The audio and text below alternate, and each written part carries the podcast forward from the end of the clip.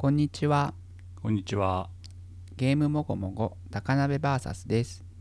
ゲームもごもご高鍋 VS は40前後の子持ちの人たちを中心にテレビゲームやそれ以外の趣味のことをもごもご話すポッドキャストです。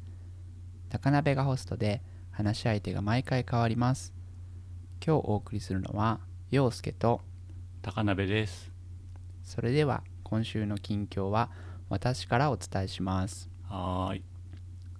かなり前になるんですけど、うんアンビーっていううんイヤーカフ型のヘッドホンの話うん。をはいはい。したかなと思うんです、うん。でまあ僕普段使いのイヤホンが、うん。まあ、こうちょっと耳がオープンになってるタイプであるっていうことをうん。結構こう重要視したいなと思ってる時があって、うんで何せ、まあ、家にいる時は、まあ、奥さんに声かけられた時にすぐにやっぱ答えないといけないし答えたいなっていうのがあるんですよね。うんであと僕自身が割とこうヘッドホンをしてる人にこう話しかけづらいっていうところがうん。あるので、うん。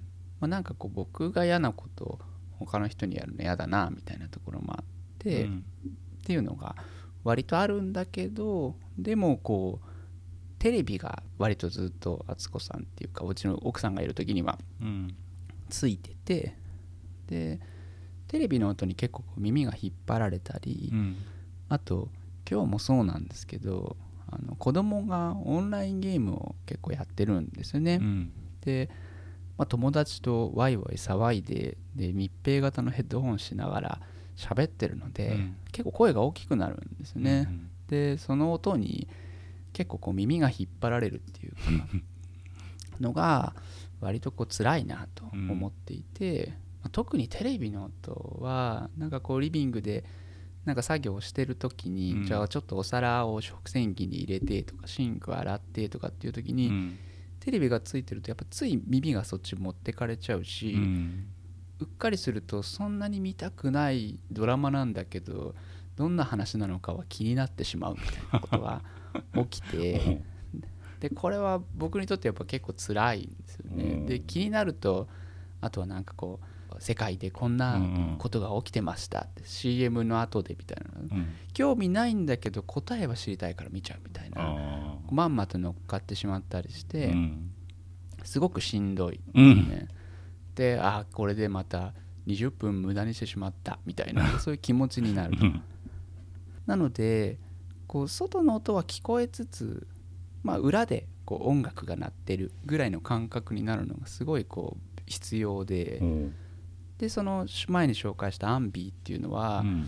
イヤカフ型でイヤカフの耳に向いてる方に小さい穴が開いていて、うん。でこう音が時光っていうんですか、うん。耳の穴にうん向かって流れるみたいな感じで、音量とか、まあ、別に音の質はすごくいいわけじゃないんですけど、うんまあ、耳が開放されていて音楽がある程度聞こえるっていうことで、うん。僕のニーズにはすごい合ってたんですよね、うん。で最近はワイヤレスのものもあるんですけど、うん。僕が買った時にはなくって、うん。ワイヤードのもので,、うん。でそれをこう無理やり Bluetooth の レシーバーをつけてうん無線化したりして、で使ってたんですけど、うん。それちょっと壊れてしまって、うん。あ何か代わりになるものがないかなっていうのをこうずっと探してたんですね、うんで今回たどり着いたのが、うん。アフターショックスという会社さんのうん。エアロペクスという商品なんですけど、これを購入してうん。使ってるとうんいう感じなんですけど、エアロペクスは2019年の春頃に発売された商品であちょっと前なんだねそうなんですよ。ずっと気になってたんですけど、まあ、買うには至らなかったんですけど、うん。先日あのブラックフライデーがあって、うん。そこで定価2万円のところ1万4000円ぐらいで買えたんおですだこれはいいやと思って買ってみたんですけど、まあ、結構レビューとかうん。評判も良かったんですけど、うん。骨伝導自体は、まあ、僕のそういうニーズがあるんで、うん。前にもこう結構トライはしてるんですよね、うんでトライしてるんですけど、うん。前に買ったやつはなんかそんなに高くないものを買って、うん。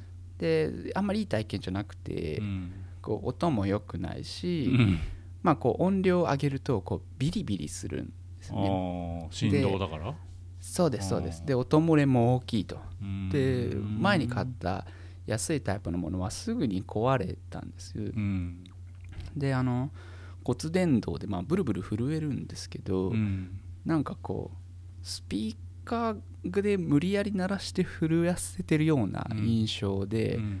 まあ、音漏れも大きいし、うん。まあ、もしかするとあれはこう骨伝導っぽい何かだったのかもしれないですけど、うん。でそうかと思って。でもこう諦めがつかないので、うん。ビューっていう VUE ってビューっていうこう、うん。えっと、メガネタイプの、えっと、うん。Bluetooth のあ骨伝導のものがあってですね、でうん。これキックスターターで出た時にうん。これだと思って出資してうん。で届いたんですけどこれもまあ未来感みたいなものはすごい良かったんですけどん、それもイヤホンなの？えっと、これはメガネなんですよ。メガあメガネ。メガネでこう、えっと、柄の部分が骨伝導で震えるあーあなんか坊主とかも出してるようなスピあのそうですね。メガネ型のスピーカーみたいなのの仲間ってことね。そう坊主はメガネタイプであれも穴が開いて耳の方に聞こえるやつだったと思うんですけど、なこのビューも、うん。まあ、悪くはないんですけど、うん。ちょっとこう締め付け感が強くて音漏れもそこそこあってそうなんです、うん。そうなんです。であと海外の商品だったんでこうちょっと鼻の高さ合わないみたいな。なんかそういうのもあってですね。確かに。結構辛かったんですけど、うん。このエアロペクスがすごい良くて、うん公式の値が 26g なんですよね。なんかベースもチタンでできてるみたいでとにかく軽いんですよね、でもうずっとつけっぱなしで基本的には過ごしてて、うん。なんかこう何かそういう時だからつけなきゃなって言ってつけるっていうよりは、うん。基本的にずっとつけてるみたいな感じになはいはいって、で何かの時に外す。で、まあ、防水なんで別にまあお風呂で外さなくてもいいんですけおどー。ちょっとまあ頭洗う時邪魔だから外すかぐらいの感じ。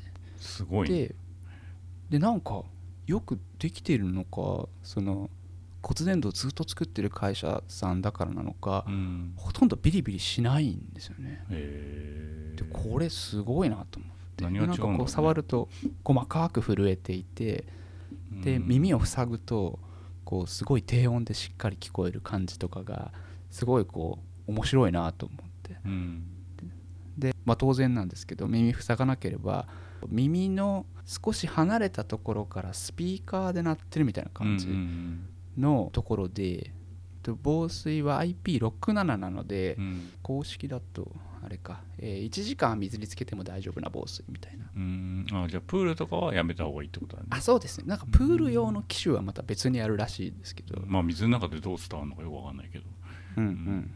まあメガネはちょっとだけ干渉するんですけどそ,、ね。れでも、ほとんど気にならないぐらいで、うん。もうなんかずっとつけていて、うん。であのちょっとテレビの音気になるなっていう時にうん。音を上げたりするんですけど、えー再生停止のボタンが左側に1個あって、音を下げるボタンと、うん。えー音を上げるボタンがうんボタンであって、でうん。まあ長押しでそれぞれこう、うん。曲送りとかできたり電源切ったり入れたりみたいなのができたりするんですけど、なんかその物理ボタンなのもすごい良くて。おで特にそういうこう耳が開いてるっていうこともあってこうん。うスポーツにどうぞみたいなーところは割とこう前面に出てるんですけど、うん。まあ、なんか生活の中でずっとつけていてうん。で、まあ、ちょっと実家に電話しよっかななんていう時に電話してみたりとか、うん。あとなんならこうそれがちょっと法的にどうなのか微妙なラインでもあるんですけど車に乗ってっていう時もそのまんまちょっと近所のコンビニまでとかだったらそのまんまこう Bluetooth をカーステレオにつないでとかなんとかって前まではやってたんですけど、うん。これずっとこのままでいいんじゃねえかと思ってえっとそのままつけてたりとかして。スマホからってことだよね。そうですそうですそうです。スマホからエアロペックスを鳴らしたままにしてどうせ僕しか聞こえないんだからいいかと思って、うん。でなのでラジオ番組とかポッドキャストとかもこう中断せずにそのまま聞きながら行けたりとかして、すごいいいなと思って、でなんかこう最近はそういうこう中断がないっていうことをうまく利用してうん。前はそのブツッと切れてどうなるか分かんなくなっちゃうんでやめてたオーディオブックとかを使うようになって、うん。なんかすごくこう生活が変わったなと思ってうん。楽しいなと思って 行って、うん。でエアロペックスが一応フラグシップ機で、うん。その下にオープンムーブっていうのがう、んあってこれ1万円ぐらいなんですよね、うんでエアロペックスもマルチペアリングん？マルチポイントでいいのかな？2箇所にはつながるんですうん。けど、まあうんもっとつなげたいのもあるなと思って、うん。うんうん。なんかちょっと2台目も欲しいなぐらいに思ってるところなんですけど。マジか。うん。これすごいいいなっていう、まあ、そういうお話なんですけど、うんうん。この耳に当たる耳っていうか耳の前に当たるメカの部分の面積がある程度でかいのが割といい感じなのかねひょっとするとああなんかもともとすごい安い小やつうじゃない？うんうんうんうん、うんそうなんですよね。うん。ななんかでも壊れた安いやつとかはもっとこうまるでゴツゴツしてるやあつで。そうなんだ。それでもダメ骨伝導ですっていう感じのうん。まあすぐ壊れちゃったんですけど。じゃあツボを得てるんだねこっちの方が。うんうんうん。うん。ただなんかこうコーデックコーデックっていうんでしたっけ？が AAC と SBC だったかな、うん。でなのでこうアプト X っていううんのがなくってちょっとこう遅延があるんだよってあいう話なんですけどそっちはまあ iOS 側の調整がいいのかー動画でも全然あそうなんですそうなんですよ。全然遅延も感じないんですよね。うん。で iPhone と MacBook Air につないでうん使ってるような感じなんですけど、まあトークとかね読書とかは別に遅延関係ないもんね、はいはいはいはい。まあ、PV とかあと音ゲーとかはしんどいかもしれないけど、うん。うん。うん。そうなので本当だったら AptX の送信機を買って、うん。あの家のオーディオインターフェースにつないで、うん。そっちから使えたらいいかなと思ってたんですけど、うん。まあ、それだとさすがに遅延しそうだなと思やってはいないんですけど、うん。うん、2019年なんでそろそろ新しいモデルとか出るかなって2安売年ぐらりもしてるい経ったら出し、てきそうだよね。うん、なんかあのブラックフライデーでまた AirPods Pro とか安売りしてたけど、はいはいはいはい、はい、ケースだけ新型になったんだけどそろそろ新型出ないかなと思って買わなかったんだよね、うんうんうんううんんでっかいオーバーイヤーのヘッドホンが出たじゃない？AirPods Pro だっけ？はいはいはいはいはい。あれはちょっとさすがに買う気がしなかったんで、うんうんうん。なんかその間ぐらいのグレードのやつが出てもいいのになってうん思ったりもして、うん。あれあれプロでしたっけ？あれ、うん。プロじゃないや。うん？でっかいやつ？高いやつ。あえっとマックスか。AirPods マ Max ックスか、うん。はい一回なんかファミレスかなんか行ったら隣の席の若者がしてたけどへえ。ちっちゃいあの酒飲む水筒を耳につけてるみたいだなと思って へえ AirPods Max おいくらなんでしたっけ？7万ぐらい。わすごいな。MP3 聞くのに7万とかもちょっと俺の感覚では無理なんだよね、へえうん、AirPods Pro でも空間オーディオはもう使えるんですもんね。使えるけど送り出す機械の方が対応しなきゃいけないのとあとソースがもちろん対応してないといけないっていううんうんうん。うん2つあるから、だから Apple の中で、まあ、iTunes の中で対応してるやつにしなきゃいけないんじゃない？うんうんうん Apple Music とかね、うん。ううん。ん、あんま意味わかんないらしいけどね。あのただでさ、うん。今さ無線でさ今つながってんのか分かりにくいのにさ、あのうんうん。例えば iPad を前に空間オーディオを使うと iPad の方から音が聞こえるんだってああだから本当にしあの イヤホンから流れてるのかどっちかはより分かりづらくなるっていうか。うんうんうんまあ面白いっちゃ面白いけどね確かにうん。へえなん。かその音がいい値段を払ってすごい強い音を聞くっていう方向性の方うん。じゃない方がなんかこあう戦場としてはいいなと思ってて僕も、うん。ななんて言うんでしょうかね。僕の生活に合ってるっていうかうん。最適化したガジェットっていうのはこっち側かなと思って買ってまあかなり満足はしてて。う、ん。うん。まあそうね。俺もすごい音っていうよりは疲れない音の方が好きなんで。うんうんあのまあどっちかというとモニター系の音が好きなんですけど、なるべくフラットなやつがいいなと思ってまあそういう意味ではねあの iPhone に付属のイヤホンとかも好きだよ。優先。収録の時も耳はそっち使ってるけど。うんうんうん。あそうそう。あとその耳の中に物が入ること自体そんなにまあー、ああの普通なことだと思っていたし、うん。やや外耳炎っぽい感じとかもそうなんだよ。あの仕方ないなって思ってたんですけど解放されたらこんなに楽かと思って痒くなんだよ、う耳の中が。うんうんもう俺3年ぐらい外耳炎ぐらいになっててこの間初めて皮膚科で塗り薬もらったら、なんかすげえ強いやつで1日で治るっていうね。あでも結局 AirPods Pro とかをまた耳の中に入れるからあうんうん。多分なんか菌かなんかが残ってるのか知らんけどまた痒くなったりして無限に繰り返してるよね、はいはいはいはい。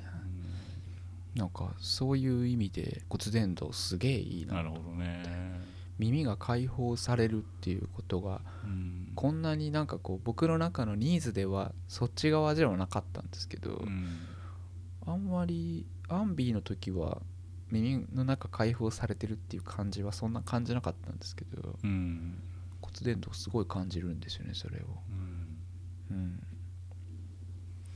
前さ視覚のことでもさなんかこう疲れてくるとあのペットボトルに書いてある文字すらうるさいみたいなこと言ってたけどさ。はいはいはいはい。陽介はなんかそういう傾向があるの？そのみ音音とか何視覚とかがさコントロールできなくなるみたいな、ああそうなんかこう人と数字で比べられるものではないかなとは思いつつ、うんただなんかこう入ってくる情報はコントロールしてる方がうん。楽だなっていうこう実感みたいなものはあって。うんそうなんですよね。ただでただこう耳を完全に塞いでる感じとかも、まうん。あ、すごく得意ではなくてうん。耳鳴りってわけじゃないんですけどうん。一時はこうホワイトノイズをかけてヘッドホンするみたいなのが結構楽なんじゃないかってやってた時期とか、うんでもホワイトノイズ単調すぎるからちょっとこはいうはい。波をつけてくれたりするじゃないあですか。るよね。いろんな環境音混ぜるやつとかもあうんうんうるよね、ん、でなんかちょっとそういうの試してみたりとかしてたんですけど、うん。そうでもないなと思ったりしてなんかこううまくこう気をそらしたり、ううんん、するのとあとはわざと何もしない時間を作るみたいなことをこう心がけたりはしていてう、んまあ、感覚過敏っていうほどではないんじゃないかなとは思うんですけど、うん。うん、まあ、うん、どうなんでしょうね。まあ、グラデーションで言ったらね分かんないもんねそんなそうですね。ううん。ん、10で言ったら0かもしれないけど、あうん間がいっぱいあるもんね、うん、うん。そうそう。高鍋さんはそうでもないですか？ん？あ視覚とか聴覚のこと、うんうんうん。これはないっていうかむしろ鈍感だと思っててへえ。30代ぐらいまではもうなんかほぼ24時間音楽かけっぱなしで仕事してるみたいな感じだったけへどえ。最近はなんかそういうのができなくなって、うんうんあの無音ですね。あのサボってる時以外はサボってる時とか歩いてる時以外は音楽とかポッドキャストとか聞かなくなりましたねうーん。何かがこう変わった感じがあるんですか？うーん。まあ徹夜をしたくないっていうのが一番でかいんじゃない？徹夜をしたくないからこう使える時間をなるべくこう密度高くしたいっていうのがあって。なるほど。そうすると余計なもの入れてる暇がないっていうかうん。あの引っ張られたくないっていうか。ああなるほど、ん。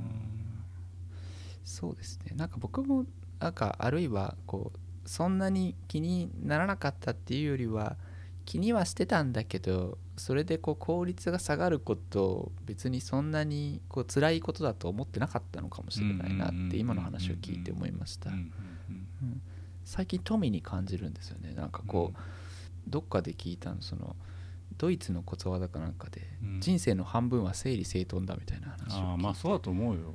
うん。なプログラマーもそんなこと言うよね。うんうんうんあのプログラムを書くっていう仕事の大半はプログラムを読んでる仕事だって。うんうんうん同じことだよねきっとね。うん。うん。そうなんですよね。なんかずっと準備をしてる感じはうん。若干あってなんかそのとはいえこう半分準備に費やすから残り半分はこう作業ができるみたいな。うん。なんかまあそれをこうしっかり準備しないと残り半分もできないんじゃないかっていう気もしてうん。もいてそういう意味でこう環境調整にはすごい良かったんですよねこの骨伝導うんオープンムーブ。なちょっと値段高いんですよねアロペックス。こんまあ定価で買う。2万はちょっと高いなっていうのがそうだって6000エアポ円ッツとか高いじゃん。はいはいはい。もう2万するしプロは3万するしね、うん。うんうんそうなんですよね。うん。そのアンカーさんとかの出してるうん。今僕してるのがあのライフ Q30 っていうヘッドホンなんですけど。うんこれとかはもう全然9000円ぐらいですもんね。あのアクティブノイズキャンセルがついててアンカーのヘッドが安いなと思って。うんあうん。俺か、うん。オーバーヘッドなんですね。あそうですそうですそうです。うん。これ今 Q35 っていうのも出てるんですけど。うんまあ1万円ぐらいが一番楽しいよね。うんうんううんん。いろいろ個性があって。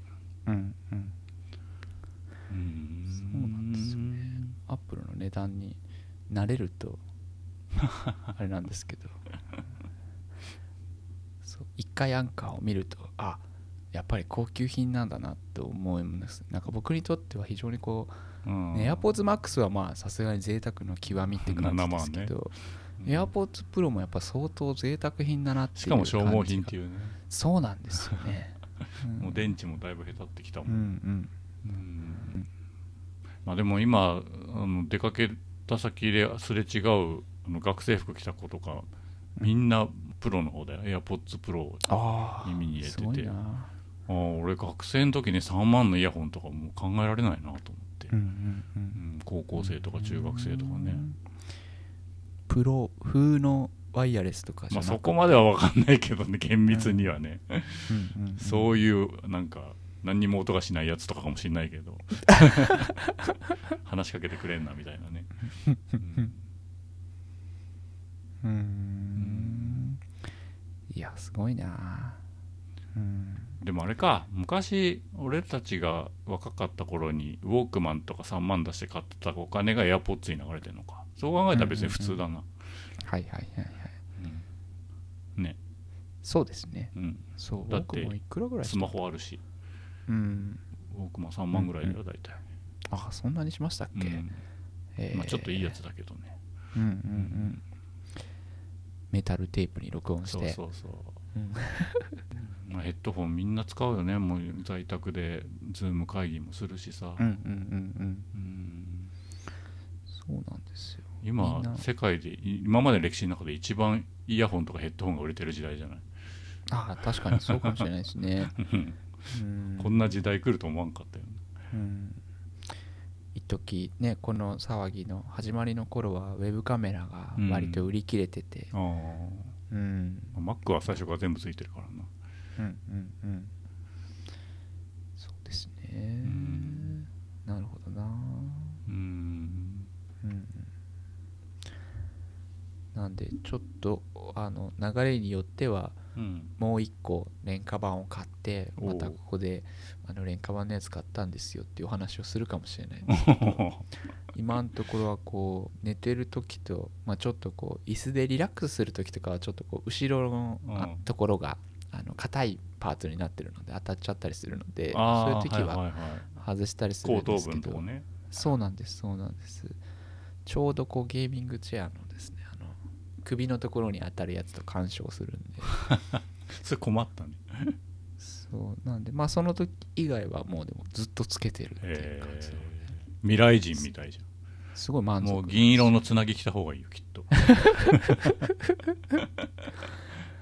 目にちょっとこうラメのついたこうアイシャドウとかした方がいい。ああ唇もなんか紫とかで塗った方がいいねちょっとオー。ルバックっぽいリーゼントにシシルバーっぽい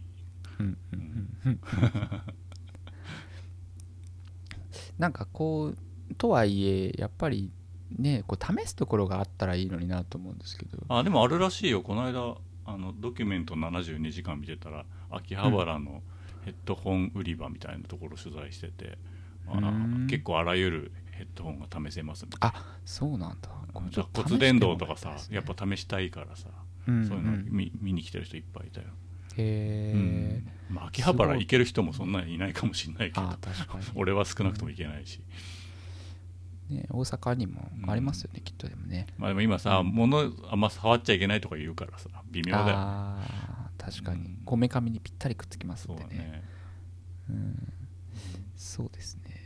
ちょっとこうまあ買う買わないは別にしてですね。この、うん。振動が少ないんだけどよく聞こえるようになってる感じとかうん、想像してるよりはるかに良かったので。うん。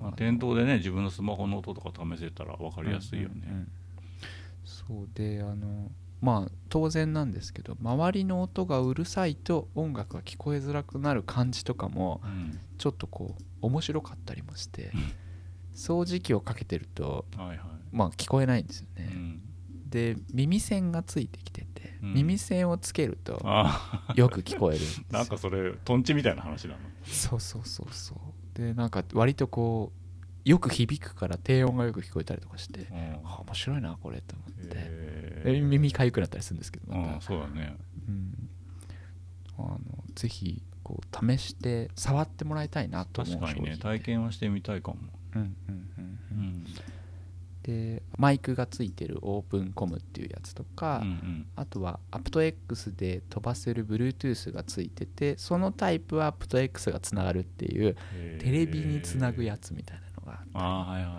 いはい。飛ばすようとかであとはあの鼓膜側の問題で難聴がある方にはいいみたいで,、うん。で特にこうお年を召した方にもいいですよなんていうことで、うんあなるほどうそういうニーズもあるかとか。補聴器としてってことねうんうんうんうん。えそれ別にマイクで拾って音を出す機能あんの？その AirPods Pro みたいに。外あ。外界の音を拾って届けるみたいなのはあんの？あ外界の音を拾ってるわけではないです。あだから、ね。あのテレビが聞こえるっていう。うんうんテレビ聞こえづらいよね。薄型になってから特にスピーカーがさへぼくなったからさ。ああなるほど。うん。でなんか Bluetooth で飛ばしてテーブルにスピーカーを置くみたいなやつとかもあるみたいですああはいはいはいはいはいはい。そう。であのそれこそねご家族と同居されてるお年寄りとかはやっぱ聞こえないからテレビの音上げるとうるさいって言われてみたりとだかろうななんかちょっとそういうことをこう防止するのにうん。一日中つけっぱなしでも大丈夫だしみたいなのでうん。あこういうニーズもあるしこれがあるんだとするとずっと使えんなと思ってうん。いい感じだなとな思ったり、るほどね。とあとはあれもあるのか。容量があるモデルああはいはい。あったりするのかな。iPod シャッフルみたいに使えるってこと？はいはいはいはい。もうあるらしいってことですけど、うん。ソニーが昔そういうの出してたねうん。そういうかヘッドホン型の。はいはいはいはいはい。iPod シャッフルみたいなやつ。うんうんうん。うん。まあちょっとオチってオチはないんですけどぜひうん。試していただけたらなっていう、そんな感じでした。試してみたいと思います。はーい。はーい。スイッチの有機 EL バージョンの話をしたいと思います。はーい。ゲーム後でも何度かお話ししていてこれは欲しいなと思ってたんですけど、うんうん。あのマイニンテンドーストアで抽選会っていうのが何回かあってうん5回連続外れたんですよね。うーん。どんだけツンデレだよと任天堂と思ってたんですけど、あの6回目かなんかの抽選を応募した直後一昨日日曜日かな、梅田のヨドバシカメラに行ったら普通に売ってたんだよね。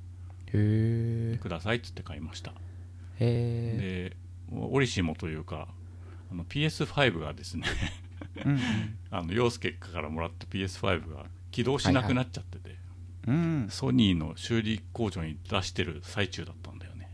うんだから鮎川がいない間に新しいひかるちゃん来ちゃったなと思って。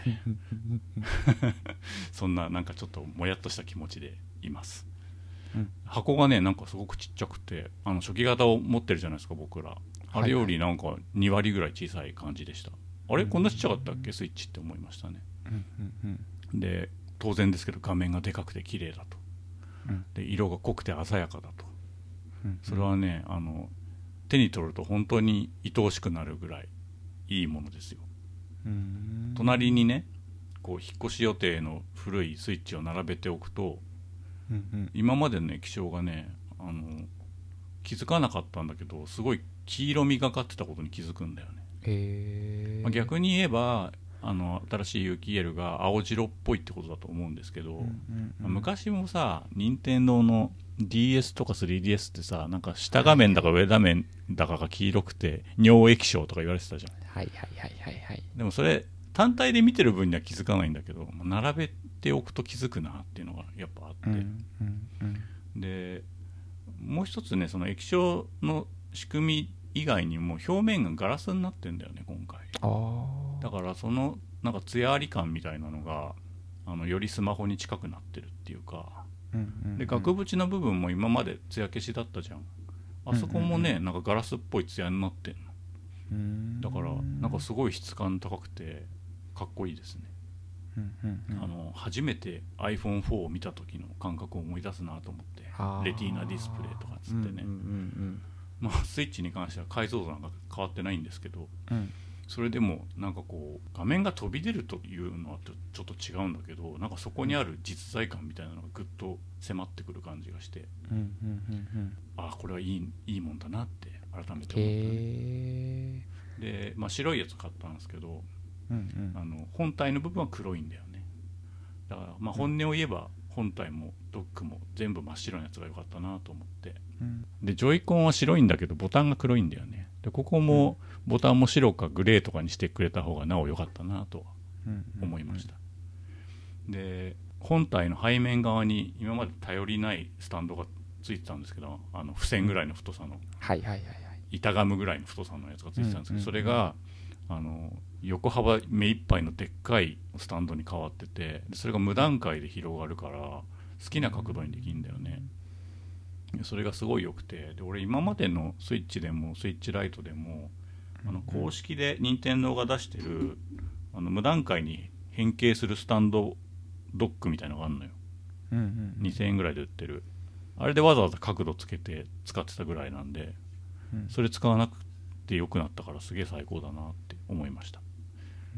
うんうん。でなんかドックは今回白くなってんだけどなんか中身よりのところは黒かったりとかしてなんかそこはちょっとちぐはぐしてて気持ち悪いなって感じなんですけど、まあ、有線 LAN がついたこと自体は悪くないなと思ってて今までもアダプターわざわざね何千円かだ払ってつけてたんで、うん。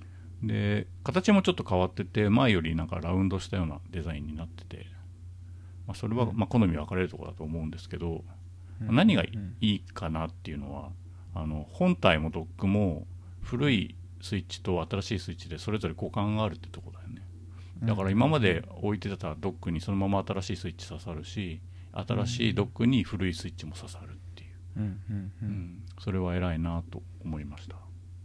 でまあうち何代目のスイッチかっていうと5代目なんだよね。子供のやつとか嫁のやつとか入れると。で、まあ、考えたんだけど、まあ、古い普通のスイッチはもう使わないじゃんきっと。うんうんうん。多分ねスイッチライトも使わないんじゃないかなと思ってだってさ有機 EL を味わうには携帯モードで使わなきゃいけないわけじゃん。うんうんだからなんかその2台なんか手放したりするのかもなって今は思ってる感じうんうんです、うんうんでえっ、とプレステ5の話なんだけどその起動しなくなっちゃったっていうのはうん。あの子供が毎日原神？あの中中国のオンラインゲーム、無料オンラインゲームのやつやってたら、うん起動しないってなって、うん。で確かにあのプレステマークも出なければうんともすんとも言わねえわっつって。でうん。なんかいろいろ調べたらあのセーフモードで起動しなさいとかっつって、セーフモードのやり方やってみんだけど何にも出てこないの結局。で、HDMI 差し替えたりとかあとなんか電源抜いて20分待ってもう一回差し直せとか試したんだけどうん全然ダメでもう分かんねえから修理出しちゃえっつって出したんだけどうんうん。その日の夜にあることに気がついてしまいましてうんうんでそれはいつも MacBook をテレビにつないで Netflix を見てるの。うんうんうん。でまあその度に起動するんだけどその日、MacBook も映んなかったんだよね。おおおや？と思って。で、うんうん この収録の前さあの iPhone に通知が来てたんだけどうんうん。あのプレイステーションクリニックです。修理についてご回答お願いしますって書いてあってアンケートみたいなの見たらうん。あのお客様が言ってる症状が出ませんでしたって書いてあっおておつまりテレビの方の不具合だったっぽいんだよね。うんうん不具合っていうのもそのテレビがぶっ壊れてるとかじゃなくてうん。うんあの AndroidOS とかで動いてるじゃん。うんうんだから調子が悪かった。うんでその MacBook が繋がんなかった時もどうしたかというと Mac 再起動したりしてもやっぱ繋がんなくてうん。最終的に分かんねえからっつってそのリモコンの電源長押しすると AndroidOS が再起動するのよ、うんうんうんそしたら見れたんだよね。うん。で送っちゃった後で手遅れだったんだけどうん。だプレステ5が壊れてたんじゃなかったっぽいっていうオチがありましたなるほど。うん。まあでも分かんないよね。今までさプレステしか壊れたことないからさ新しいテレビが壊れるとか思ったこともないしさうんうんうん。テレビが原因だったこと今まで一度もなかったから。うん。うん。鮎川にはすまねえことしたなっていう。そんな話なんですけど。うーん。はい。いやなんかプレステしか壊れたことないっていいいいですねなんか。あテレビとって意味よ わかりますわかります。うん。そうそうそう。でテレビが壊れるって思ったことある？それ画面が何？あの、うん。映んないとかそういうんだったら分かるけどテレビが映んないとかね、うんうんうん。でも他は全部動いててさ HDMI だけ入力されないとかさ、うんうん。そうなんか最近はネットフリックスとか直に動かしたりとかできるようになって、やっうんぱりこう帰って不具合みたいなのとか、そうあれ字幕だけ出なくなったとか,、はいはい。なんかそういうちょっと厄介なことが起きるようになりましたよね。ね。アップデートとかもしてるしね。うんうんうん。やっぱそれでいてこうメモリとか足りないんだろうなっていう話はまあ前もうん。してましたけど、なんかそういう感じはありますよね、うん。なるほどな。だからその症状をあの送った後に気づいちゃいましたっていうのを後で 返信しなきゃ言えないのかなって、ううん。思ってますけど。なんか年末でね修理も立て込んでるから送ってから1週間以上経ってやっとその返信が来たんですけど、ああ、うん、なんかとはいえプレステ5周りのこう不具合の話そうそうそうそう、まあ、ちょいちょい見聞きしますうねん。なんかあのうん。SSD 挿したら起動しなくなったとかさ、うん。うん、いろいいろあるよね、ううん。ん、あのね、まあそういうなんだっけ。スリープみたいなモードあるじゃんあれがねやってるとやっぱ何回かに1回ね落ちてることがあるんだよね。あであの何？不正な終了をしましたみたいなのあが出てきてさ。ーしてねえけどみたいなさ、あうんうん。イラッとすんだよねそれはね。うんうんうんううん。ん。スタンバイモード的なあことそうそうそうねそう。それにしておくと次起動するときに立ち上がらないみたいなことが、うんうん。そうね、まあ、毎日使ってるわけじゃないからあれだけどうんうん23ヶ月に1回はあるね。うん。そうなんだ。うん。なんかスタンバイ復帰まあ XBOX はまた違うシステムだなクイックレジュームっうつってん。ソフトをまたいでこうあのスタンバイ的なはいのがこうスマホ履歴での残るっていう。あれみたいになってるのかな。そうなんですそうなんです、うんなんかこうのがあったりするし、まあ、電源切ってもそれ残ってるっていうのあるんですけどそこに復帰した時にちょっと調子悪くなることみたいなのはソフトによってはたまにあったりもして、うん。なんかいろいろ難しいんでしょうね。ねえ。すごい高い高いもんなんだからもうちょっと安定してくれよとは思うけどね、うんうんスイッチとかその点ドリフトぐらいしか壊れてるとこないもんねあんまねああ確かに。うん。うん。そうか。その表面っていうのは有機 EL のうん。面がうん。の縁のところまで綺麗にガラスっぽくそうなってる。そうそうそうそうう。ーん。なんかますますこうちょっと丁寧に扱わなきゃなみたいなので、うん。それこそお子さんが使うにはちょっとちょっとつるっと落としたらやばいだろううねん。ねえちょっと iPhone4 って聞くとなんかねパリッといきそうな感じっていうあか。あそうだと思う。んうんうまあ大人用なんじゃんやっぱそこは。うん。あれお値段っていくら5000円高くて3万7800円とかじゃないかな多分確か。うん。普通まあ普通に当たり前だけど定価で買えたよね。うんうんううん。うん。いいなあ。うん。そうなんだあらかた白にはちょっとできなかったんですかね。共有のパーツとかがあるまあ本体はいいけどねジョイコンとか別に変えてくれてもいいのにって思うけどね。うんうんうん。まあなんかそういうカスタムキットみたいの売ってるサードパーティーとかあるけどね。うん。ん。うーん。そうか。でもなんか液晶黄色い問題の話とかはなんかこうちょいちょい、そうなんかでもスイッチ黄色いとと思ったことないでしょ？ないですないです。でも並べると黄色いよ。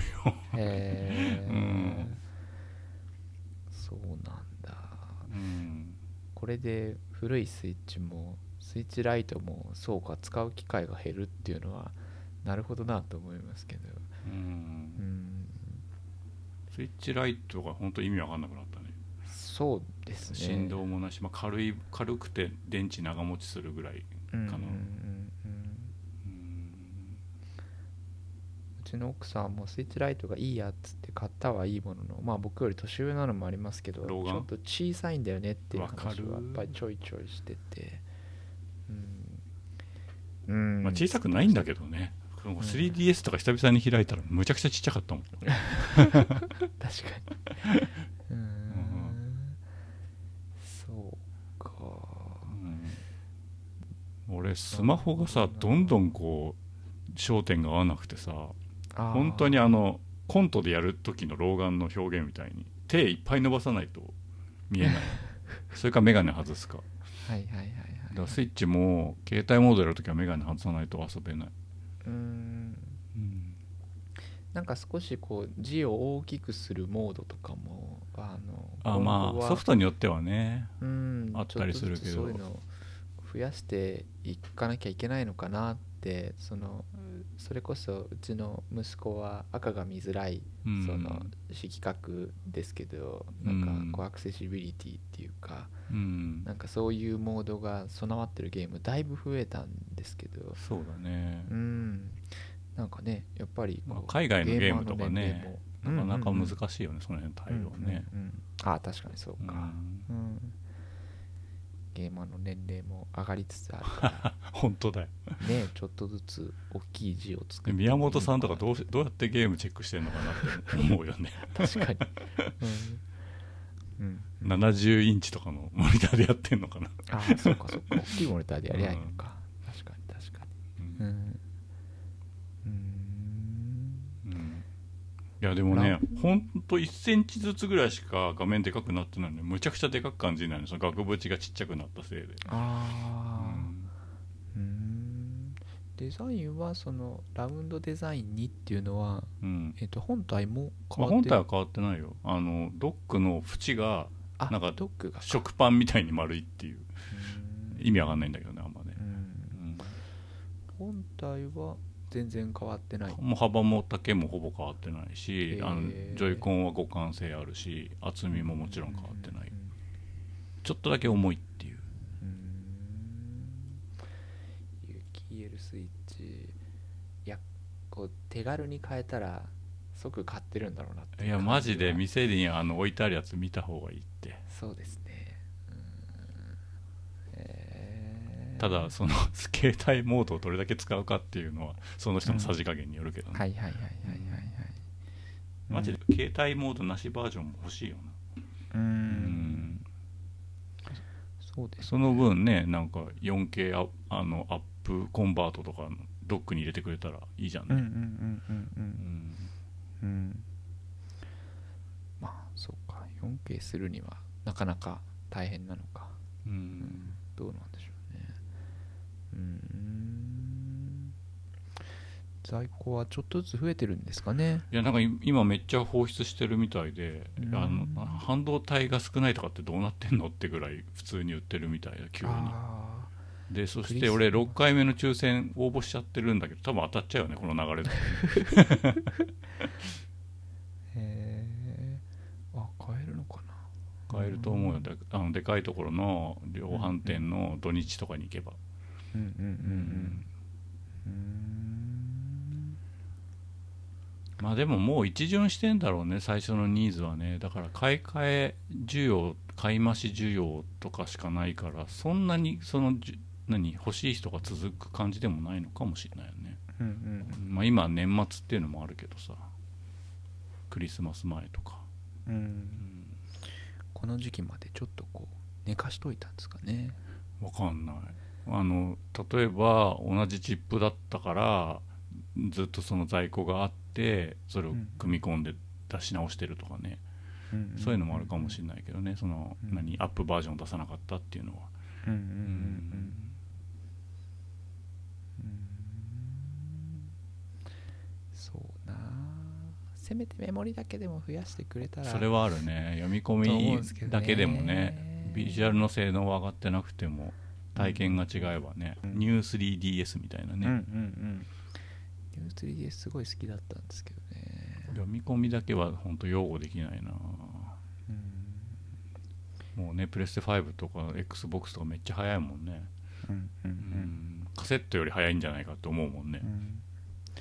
そうなんですよね。なんか割とまあその据え置きモードでスイッチするんだったらまあ XBOX にしよっかなって思っちゃうのでなんか寝る前にちょっとやるのうんなので、むしろライトなのかなって思ったりする時期もあったんですけどうん、いや違うなとやっぱり UKL の話聞くと欲しくなるな。でも、うん、性能が変わってないしなみたいな。なんかそんなこう葛藤があるねんです1年以内にまた違うバージョン出る可能性あるけどね、あの3万ゲームボーイも末期の時にさ白黒のライトバージョンが出て半年も経たずにカラー出たみたいな。はいはい そういうのあるしね。そうなんですよね、で4万出すと 4K のモニター買えるしなあぐらいの感じで。うん 4K のモニターとまあちょっと Mac mini 欲しいなとかなんかそんな気分にもなったりするので。あそう。で iMac のさでかいやつが出ないなと思ってさしびれ切らしてさうんかっこいいモニターと Mac はいはい mini はいでもいいのかしらと思って調べたらさうんよく考えたらあのカメラないよね。Mac ない mini ですだとね。でモニターにカメラついてるやつもなかなかないじゃん。はいはいはいはい。それで諦めましたっていう。なるほど だったらちっちゃい iMac の方がいいかなみたいうんうんうん。ななんかもう今年夏ぐらいに出るつもりでいたら全然出なくて冬を迎えて多分3月4月にも出なさそうだなと思って。あだいぶ参ってますね。もう OS 対応しなくなっちゃったし今のうん俺使ってる Mac ううん。んそうかそうかそうなるんですね。そう7年使ってるからね。うーん。へえまあ、お遅すぎてダメかって言うとダメでもないんですけど、うんうんううん。んそうなんスイッチもそういう意味ではもう4年経ってるからうん。全然買い替えていいと思うんだよねみんな、ああ確かに。そうですね。うん、うん。最近買った人は知らないけど。初期型買った人はね。そうですね。なかなか手に入りづらいところでもありましたからね。うん。うんそうかなるほどなうん年末に向けてスイッチも、まあ、ソフトの発表はあんまり今そうなんだよそこまでねそろそろ任天堂ダイレクトやってほしい感じあるけど、うん。でも年末商戦はマリオパーティーとポケモン？うんうんうん。ダイヤとパールとあともう一個出るんでしょ？アルセウス。アルセウスがそれだけで押し切る気なのかなっていう。ねうん。うん。そうかって感じですけどね。うんはいうん。うん。そんな感じではい。スイッチ有機 EL バージョンの話でした。はーい。はーい。僕はまあ最近ちょっとこう忙しい中でどんなゲームをしてたのかっていうお話をしたいなと思っています。うん。まあちょっとこう仕事の方でまあいろんな方のお手伝いをまあそもそも今、まあ、病棟で看護師なのでうん。あの、まあ、患者さんのお手伝いはさせてもらうんですけどうん。ちょっとこうスタッフが発表会みたいのをするんですけど、うん。まあ、それのこうちょっとお手伝いをするっていう係を担っていてうん。なんかこういろんな病棟の人のお手伝いをするっていう役割を、まあ今年から、まあ、今年度からと割と本格的に始めてうん。やってはいたんです。で、まあ、自分のペースで割とこうできないっていうこともあって、うん。こう割と今日これやってくださいっっていう話とか 今日こんな困りごとがあるんですみたいなのがこう急に降ってきてうん。でどうしてもこう自分がやらなきゃいけないことよりも優先順位を上げてやらなきゃいけないみたいなことがあってうん。なんかこうペースがなかなか難しかったりうん。どこまでその方にやってもらうんだみたいなところで結構こう難しいなバランスがと思いながら、うんまあ、そこまですごく忙しいわけじゃないんですけどこう小忙しいみたいなのがこう続いてて、うんうんでなんかこう頭の片隅にこう常にこう降ってくるタスクがあるみたいなうん。気持ちであんまりこう熱心にゲームに取り組めない時間が続いてたんです。うん。でいかんと。自分で自分をこう癒すような時間を持たないとうん。やっぱりこう自分がいいサービスも提供できないんじゃないかと思ってうんちょっとこう自分が好きな感覚のゲームをやろうと思ってですね、うん。えーディアブロ2のリメイク版が出たのでね。リザレクテッドをこうやってみたり、あそういえばドラクエ中断したし しっかりやってみようと思ってあの 11S のスイッチ版とはいはい。がいやでもちょっとスイッチじゃなくて、うん。XBOX でやってみようと思って XBOX でやってみたりとか。XBOX も S なの？XBOX も S なんですよねで XBOX、うん。まあちょっと話題からずれるんですけどあのプレイ時間がうん。スタンバイ中も進むってあいうバグがあって、でこれはやっぱり辛いなと。治ってるかなと思ってやってみたんだけど治ってるって。やっぱ治ってないやと思って、とかあとはこう割と序盤でやめちゃった風化雪月もう一回トライしてみたりしたんですけあどーファイアーエンブレムね。もう作りはいいしあなんですけどこういっぱいキャラクターが出てきてうん。あなんかこうちょっとどっか面倒くさいが勝ってしまうような感じがあったりして。恋愛ゲームみたいだしね。うんううん。そう作りはいいんですけどまあなんか多分単純に可処分時間が少ないような気分だからいけないんだなと思って。うん。気分。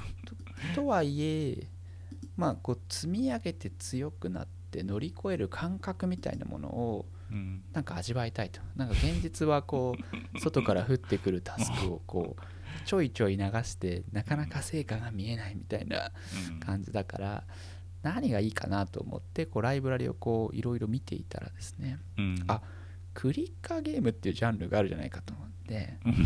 で2021年の9月の2日に改めて Steam でも出たうん。クッキークリッカーをちょっと触ってみたりうん。あこのあのインフレする感じとか。うん。あそう有料版が出たんですよね。いい知らなかった。そうそう。なんか一時期だ何人か言ってたな確かそんなこと。うんうん。うん。でチームで実績がついてたりするとねちょっとこう楽しいなと思ったりするんですけど、まあ、そんなのやってみたり、うん。まあ「ユアクロニクル」って前にもちょこっとだけ話したうん。あのやつをやってみたり、うん。まあ、こうクリッカーズヒーローズ2どんなかなっつってまた触ってみたりとかうんなんかそんなのをしたりですね。あとはこう放置系なのかなと思ってループヒーローを触ってみてあちょっとこれ放置系じゃなかったなと。まあちょうど作りは面白かったんですけどうん。割とぴったり張り付いてないといけないやつでうん。まあちょっと違うなと思ったりなんかこう期待してたまあそりゃそうなんだから冷静になるとそうなんですけどどれもこう達成感を得るまでにうん。結構時間がかかるなとかうん。まあこうインフレする感じとかここまで強くするとグッと強くなるみたいなこうブースト感みたいのを感じるんですけどうん。クリアっていう目的がないのでうん。なんかこうずっと高い壁に挑んでるような感じで あれこれ現実と変わらないのではと。思ってであちょっと違うのかなって。でもこの感じはうん。好きなんですよね。このインフレしてる感じとか、はいはい。ちょっとこうグッ強くなるとかこれを取ってあ今まで苦しかったけど楽になるみたいなこの感覚を味わいたいなと思ってうん。でなんか手軽に手に取れるスマホアプリとかでなんかないかなと思ったんですけどやっぱりなんかゴール設定みたいなものがあんまりないものが多くてうん。ちょっと違うなと思って。まあないよねそれはね。うん。でなんかいろいろ見たり全然関係なくあのスカーレット・ネクサスっていう、なんかアクション RPG みたいなのをやって、まあ、手触りもいいんだけどななんかこそうれナムコのやつだっけ？あそうですそうですそうです。あなんかカットインの演出とかですねーうん。あのビジュアルもかなり好みなんですけどなんかストーリー途中のキャラクターの、あこの人の倫理観が合わないっていう感じがあって急にダメになったりとかして なんだよそなんかやっぱり調子が悪いんだと思うんですけどなんかそんな感じで。でそんな中に出会ったのが、うん。えーヒューマンパワードスペースクラフトっていう、うまあ、Steam で100円のゲームだったんですけどうん。こう終わりのあるクリッカーゲームだったんですね。うん。で一応ストーリーもあって、まあ、宇宙船に乗ってる中で、まあ、AI がこう宇宙船でいるんですけど AI にこう冷凍冬眠してたらちょっと大変なことが起きたんで起きてって言われて、何々って言うとエンジン止まっちゃったんで、うん。あの自転車で漕いでやってくれるみたいななんかそんなところから始まるお話ででまあエンディングがあるし、うん。あの徐々に進んでいってうん。大体3時間ぐらいで全実績取ってクリアできるみたいなあーいいじゃん。これすごい良かったんですよね。日帰り旅行みたいなね。うんうんうん。僕2日ぐらいかな。あの、うん。ちょうどこうかけてうん。ちょっとだけその日は夜更かししてうん。クリアしたんですけどうん。なんかすごくこう気分が良くて。うんでなんか最後の方はちょっとした仕組みがあったりとかしてうん。ただ単純にやってるだけでは乗り越えられなかったりするその作りがすごい良かったんですよ。うん。あなんかこういうのすごく良かったしなんかビデオゲーム馴染んでなかったらこういうところまでたどり着けなかっただろうなと思ってうん。良かった良かったって思ったのとうん。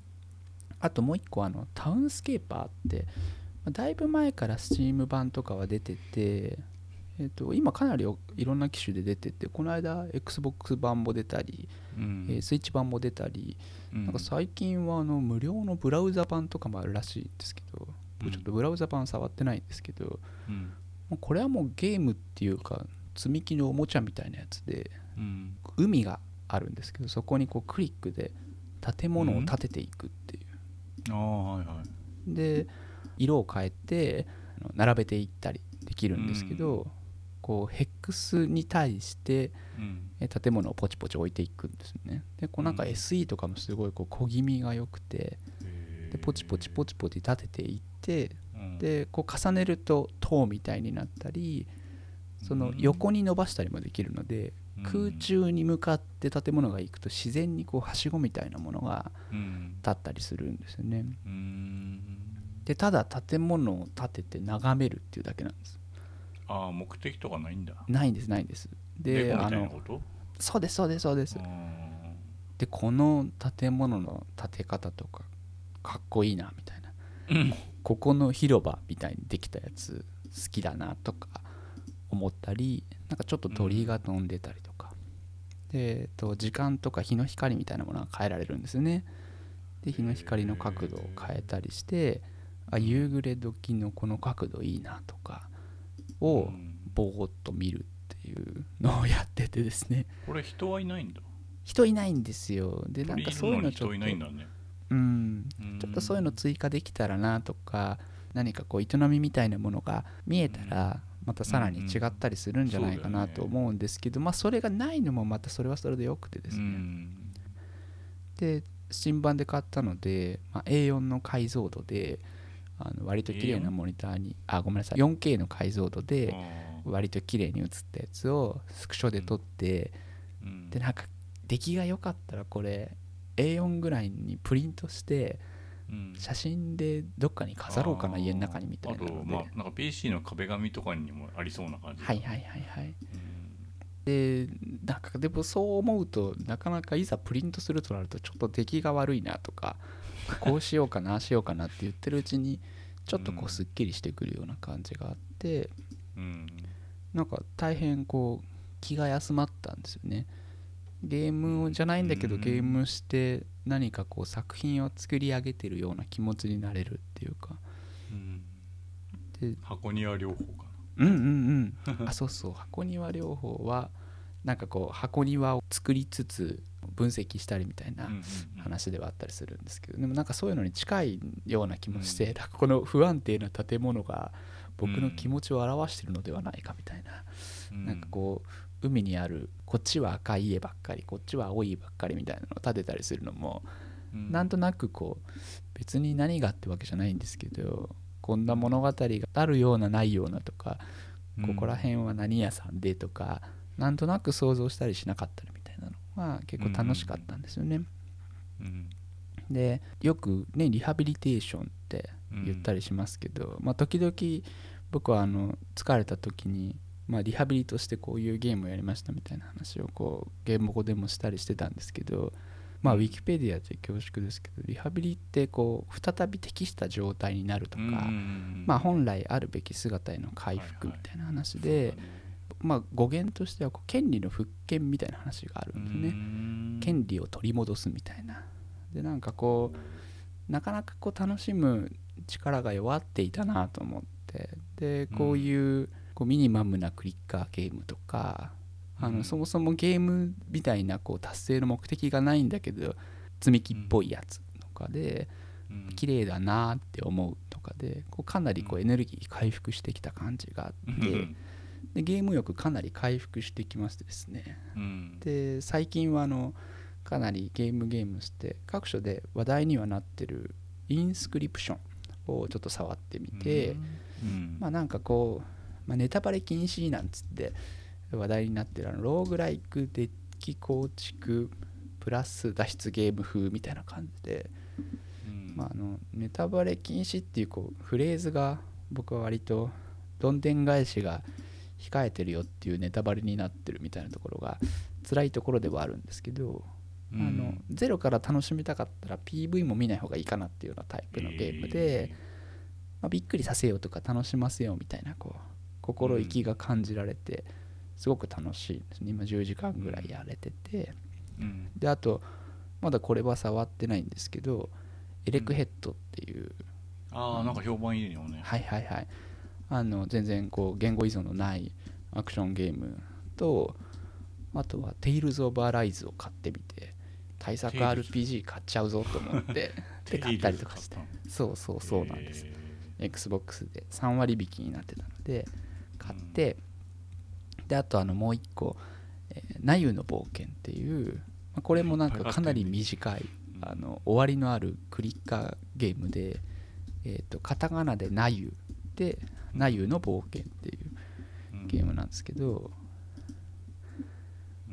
なんかちょっとこうリハビリがてらにこの「ナユの冒険」もやりつつインスクリプション結構いいところまで来てるっぽいのでちょっとこのまま進めてと思って、うん。うん。っていうまあそういう状況っていうなんか 状況説明なんですけど。なんか進捗会議みたいだったけど えナユの冒険はね普通のロールプレイングなのこれ。これもあのクリッカーゲームですね。クリッカーゲームなんだ。はい。あの1時間ぐらいで全実績取れるっていう。あそうなん。全然そんな見た目に見えない、うん。なんか手軽に可愛いが摂取できるってレビューに書いてあって。あなんか摂そう。取なんかそういう感じなんですよね。なんかこう栄養を取り入れるみたいなのでずっとなんかバトルのモーションがループしてる。うんうんうん。うんそうなんかちょっとあまさにこう失われた筋肉を取り戻す感じっていうかなんか最近はずっとそんな失われてるんかい。話をしてるような感じでちょっとこう最適化してるなっていうところで なんかいろいろ試してはみるんですけどうん。うんその面倒くさいが勝つのはすごく残念だなと思うんですよね。本当はこの向こう側に楽しいがあるんだけどどうしても面倒くさいが勝っちゃうみたいなのとか。うんと思って。いやまあ大半のことは面倒くさいと思うよ。うんうん大半のことは面倒くさいんだけどそこでそののなんつうのリソースをどう割くかだよね。うんうんうんうん。うん。いや俺もあの積みゲーで言ったら100本200本じゃ効かないぐらいあるんですけど、うんうんうんでも今はこれだなっていうのをこう決め打ちでやんないことにはどこにもたどり着かないっていうかね、うん。うん。そうなんですよね。なんか調子悪い時ほどなんかねその前半みたいにこうすごいつまみ食いしようとしちゃうんですよね、よりあー。なんかいつも以上につまみ食いしてうん。ますますこう不全感がこう募っていくっていう感じがいかんなと思って、うん。うん。ちょっと一食食べきろうみたいなことを、そうね。うん食べきるって大事よね、なんか一個終わらせるっていうね、うんうんうん。それだけですごいこう部屋が片付いたみたいな気持ちになる、うんうんうん。うんそう一箇所でいいのでなんかこう部屋も片付くとちょっとずつうん片付けられるこうエリアが増えていくんですけどなんかこう居心地のいい場所がなんかこんなにいっぱいゲームあるのにないなとかわかるわ。うなんだろうな。お洋服いっぱいあるけど着る服ないなみたいな。なんかそういう感じであいかんなと思って。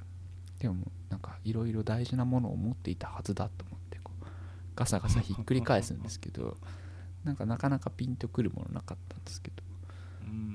ん、この短いクリッカーゲームっていうのはこうあとってもいいなと思ってこういうのもっと増えてくれないかなと思うんですけど 僕が知らないだけでいろいろあるんかどなうだろう。結構マニアックだと思うけどねクリッカーゲーム自体がね。うんうんうんうん。あとなんかそういうプラスしかないみたいなゲーム好きだよね洋介。ねあそうですね。ううんうん。あのハクスラもそうだけど、うんうんうんうん、ずっと右肩上がりみたいなやつ好きだよね、そうなんですよねなんか台無しになったりするのちょっと寂しくなるんですよね。まあでも確かにそれ諸刃の剣でオチがないっていうのもあるから、うん。そこをどうやって折り合いつけたらいいのか分かんないところはあるけどね、そういう意味ではその宇宙船のやつ最初言ってた、うん。うん。ヒューマンパワードスペースクラフトはうん気になるなちょっとな、オチがあるって言ってたから、うん。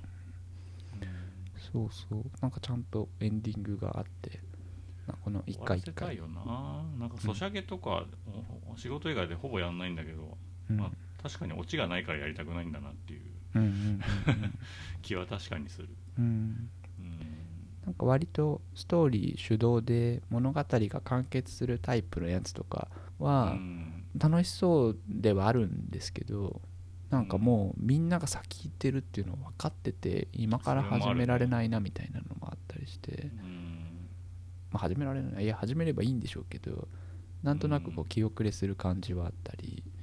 確かうん。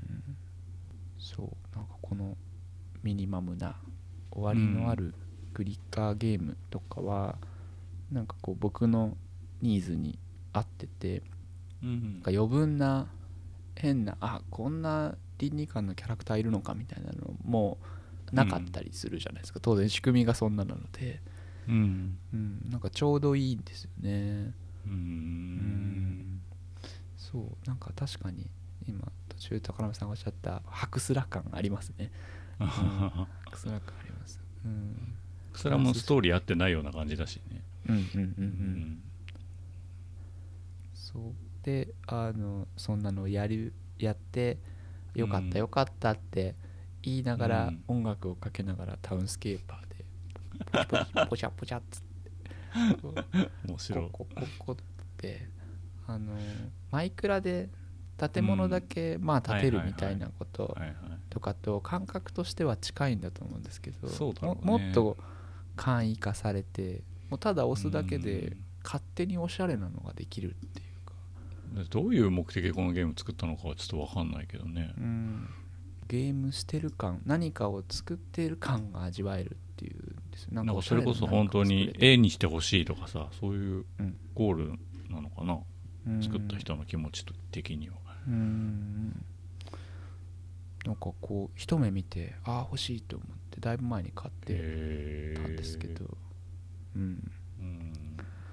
その時はちょっと触ってああこういうやつかと思ったんですけどすごくこう刺さったんですよね。へえスペインだっけこの同じ色の屋根とい壁が並んでる建物とかあってでしかもこうやってさ区形に並んで内側が共有の庭みたいになってるんうんうんうんだよねうん。うん。面白いよな。うんうんちょっとブラウザ版どんななってんだろうな。そうだ僕それ調べようと思ったんですよね。うん。ブラウザ版ブラウザ向けデモがうん。出た。12月2日のニュースですねへえうん。最近じゃん。うん。うん。ミニマルなバージョン。うん。うん。へえうん。みんなどうやって遊んでんだろうなってのはちょっとあんま本り当だから。わかんないね。ねゴールがない確からね。うん、うん。うん。ああなんか壁みたいの作って遊んでる方とか。あでも書いてあるななんか実験的なプロジェクトです。ゲームというよりか玩具ですって書いてある、うんうんうやっぱレゴなんだな。どっちかっていうとな、なんか俺作った建物とっても綺麗って思うんですよ。うん。で上手な確かに方はいらっしゃってああなんか綺麗に映ってんなと思うんですけどでも俺のもまんざらでもないぞって思えるんですよね やっぱ立体的に作る人はいいんだろうねきっとうんうんねうん。うん。ああでなんかいろんな遊びはあるんだな。えっ、と、うん。OBJ ファイルの出力ができるっつって、えっと何そ 3D れ OBJ モデルソフトであうん。ブレンダーで読めるみたいな、ああ外にポートできるはいはいはい。うん。なので 3D プリンターでプリントしたりとかうん。できたりするんですね、うん、まあプリンターなかなかないけどね。そうですね。ううん。んうん。すごいな。だからちょっと原色っぽい色にしてんのかな。あああんま綺麗に色を出せないから。うんうんうんうん。まあちょっとブラウザ版も検索すると出てきたりするので。うん。なんか何かを作ってわあできたっていうのがこんなに手軽に味わえるの久しぶりだなと思って、うん。か気分良かったんですよね。眺めて楽しいあと何天気とか時間も変えられるっていうんだったらさなんか置き時計みたいにできればいいのにね。ああそうですね。カメラで適当に流してくれて、うんかつ、うん。うんあの時間によってうん。ね、日当たりが変わったりとかするとうんうんうん。面白いのにな、そうですねあとなんかちょっとあんまりこう僕の楽しみの感じと違っちゃうかなと思って他の人のやつとかあんま見てないんですけど、うん。その見るといろいろあこういう作り方もできるんだとかあうん影響されちゃう、うんそうですね。僕そんなでもなかったなって思いすぎるとちょっと嫌になっちゃうんで。ああでもあるよね。動物の森でもさ人のがすごすぎてさ、うんうんうん。なんかもうちょっとやる気なくなったわみたいなさ。うん そうなんですよ。なんか今こう適当に作った小さいこのうん。海の中に浮かぶ小さい町が結構可愛いなと思ったりはいはい。するのでなんかこうベンチの置かれ方とか、なんか植木とかあとはあの、うん。まあ海だからなのか救命の浮き輪っていうんですか、あーはいはいはとかオレンジ色のやつみたいな。えーと階段と手すりとかなんかいこのうん。ルールがどんなになってるのか分かんないですけど、うん。結構いつもこう出るの見てわあそんな風になるんだとか思えたりするのが、あうん。こう不自然じゃなくて、まあ、不自然じゃないっていうかここの家どうやって入るんだとか思うような作りにはなったりするんですけど そうだね。触るとすごい気持ちがいいんですよね。ううん。んここなんか自分が中を歩けてもいいのにねああうんうんうんうん。確かに、ううん。ん、なんか実際そういうもんで実験的な作品なのにっていうとまあこういうのあるだろうねって思うんですけど触った時の感じとかはだいぶ違うなっていう感じはあって。ううんん。不思議だね。ブラウザ620円が高いのか安いのかもよくわからないし。うんうんううん。んブラウザ版のリンクがあるので送っときましょうかうん。これのようです。うん。結構ちゃんと動きそうですね。ブラウザ版はライティングとかができないですね。うん。なんかサファリのせいか読み込まないけど。あそうなんだ。わかんない。今思いだけかもしれないけど。クロムはね読んでましたね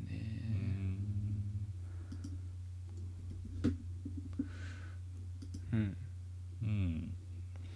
まあちょっとそんな調子なので、まあ、調子出てきたところでインスクリプションもうちょっとやって、うん。エレクヘッドまた短い作品らしいのでそこら辺をやって。うん。で内容の冒険もちょっとやりつつで対策に向かえそうならアライズ手出してみようかなみたいなのであ よりどりみどりじゃん。楽しみになってきたぞと思って、うん。うんうん、正月休みはあんの？お正月休みは特にないですね。ないんかい。ないですよ。うん。なんでまあ普段より休みが多かったりも特にはないので、うん。まあ、とはいえこうタスクがちょっと減ったのでうん。まあなんか普段よりはゲームに向けるこうエネルギーをちょっと割いてですねうん楽しめたらなと思ってうんなるほど。はい。いるような感じっていう、まあ、そんな あの、まあ、報告ではあるんですけど。どれかクリアできるといいねそうですね。はい。クリアっていうか納得がいくまでできるといいね。ぜひタウンスケーパーのブラウザ版もあとは、うん。まあ、ヒューマンパールスペースクラフトもかなり短い作品なので、うん。えーあこん。なので癒されたん。だだいぶ具合悪いなって思ってもらえるといいなと思ってますどうなん。だよそれうん。はいはい僕はゲームキューブとメトロイドプライムの話をしようと思います、うんうん。えーまあ、ちょっと遠回りの話になるんですけどほいほい。10月7日にスイッチで食べ頃スーパーモンキーボール 1&2 リメイクっていうのが出ましてほう。モンキーボールやったことある？おなんか多分触ったことはあるんですけど。ある。はい。でねモンキーボールってなんかスイッチでも新作出てたんだけど、うん。それは興味なくて。うんでなぜならあのスーパーモンキーボールの本編うん。あの猿が透明の玉の中に入って転がして迷路をゴールまで導くみたいなやつうん。に全然興味がなくて。はいはいはいはい。だけどそのゲームキューブのローンチで出た初代のうん。本編の横についてるパーティーゲーム3本がすげえ好きでへえ。ゲームキューブのことを思い出すと動物の森とかよりもむしろスーパーモンキーボールが一番遊んだみたいな思い出になってんだよね。でそしたらそのスイッチで遊べる 1&2 のリメイク作が出ることが分かってほうほう。ヒャッホーっつってすぐ買ったんだけどね。で妻と息子もああのモンキーボールのパーティーゲーム遊べるんだって感じで付き合ってくれたんだけどへ一回プレイしたらなんか盛り下がっちゃってえ。なんでかっていうとあのレースゲームとあとうん。なんか格闘ゲームとうん。あともう一本なんなんだったかななんか3つあるんだけどうん。うんレースとその格闘ゲームがすごい好きでさ。うん。なのにその同じコースデザインだったのがうん。なんか4人対戦だったのが8人対戦に変わってたりあの1で入ってなかったはずのその例えばマリオカートでいうバナナの皮みたいなやつうんうんうん。の種類が増えてたり、うん。1に入ってなかったやつが入ってたりとかしてね、うんうんあとなんか挙動とかカメラ演出がいちいち違うとか、うん。うんあとなんかゲームを選択するときにこうなんか外人の声でなんかこう煽り文句みたいなの言ってくれるんだけどそういうのとかが変わってたりとかしてさ、あああれなんか違くねってなって盛り下がっちゃったんだよね。う、んうんでまあそりゃそうなんですよ。リメイクなんだから、うん。うんあの俺らが欲しかったのはリマスターだったっていう。なるほど。そういう話で。でムカついて押し入れからゲームキューブ出してそ 初代のそもそもゲームキューブ版をやったらやっぱり今でも最高でめちゃめちゃ盛り上がったんだよね、はいはいはいはい。まあ、だけどテレビがあの 4K になってうん。あの画面がボケボケだったんだよね。うん。うん。で 480p 出せる D 端子ケーブルっていうのを持ってたんだけどうん、4K テレビに D 端子がないんだよね。ほうそうかそうかでなんか HDMI 接続できるサードパーティーの変換器とかあるんだけど、うんまあ、ただつながるだけでほぼ S 端子レベルとかなんか音がちっちゃくなるとかなんか値段が高いとかいろいろ問題が多くて決め手にかけたの。うん。でふとその持ってる D 端子をコンポーネントケーブルに変換すればいいのではって思ってアマゾンで調べたら768円で変換ケーブルが売ってたんだよね。でまあ繋がんなくてもね700円だったらいいかと思ってうん。ダメ元で買ったらバッチリ綺麗に映ってうんうんうん。で大画面にもねギリ耐えられる感じだったんだよね。うんうんでソフトによっては16対9に表示できたりしてすげえ満足したと。うん。でもうモンキーボールだけでは飽き足りなくなって、うんあのまあ、せっかくキューブ出したからね。はいはいはい。でふと思い出したのがメトロイドプライムだったと。で、まあ、最近俺もルーも、うん。あのメトロイド温故知新じゃないけど、うんうんうん。全部振り返ったりしてたじゃない、うんうんでメトロイドプライムは俺当時買ったんだけどうん。FPS に慣れてなかったせいとあと画面がボケボケなせいかすげえ酔ってしまうっていうのがあったのと、うんあとこう足場をさぴょんぴょんぴょんぴょんってこうジャンプして登っていくのが多い割にうん。足元を見せてくれない設計とかが嫌で、うん。序盤で投げちゃってたんだよね、うんうんうん。でもなんかそのパッケージを含めた見た目のかっこよさとかは気に入ってていつかリベンジしたいと思ってたと。うんで改めて綺麗な画面で遊んだらまあこれが最高だったんですよね。へえでまあここからメトロイドプライムの話になるんですけど、うん。えっとメトロイドプライムは2003年の2月28日にゲームキューブで出たソフトです。うん。で移植版がね Wii で出てて Wii で遊ぶメトロイドプライムっていうのが2009年に出てます。うんうん。俺がやったのはゲームキューブ版ね。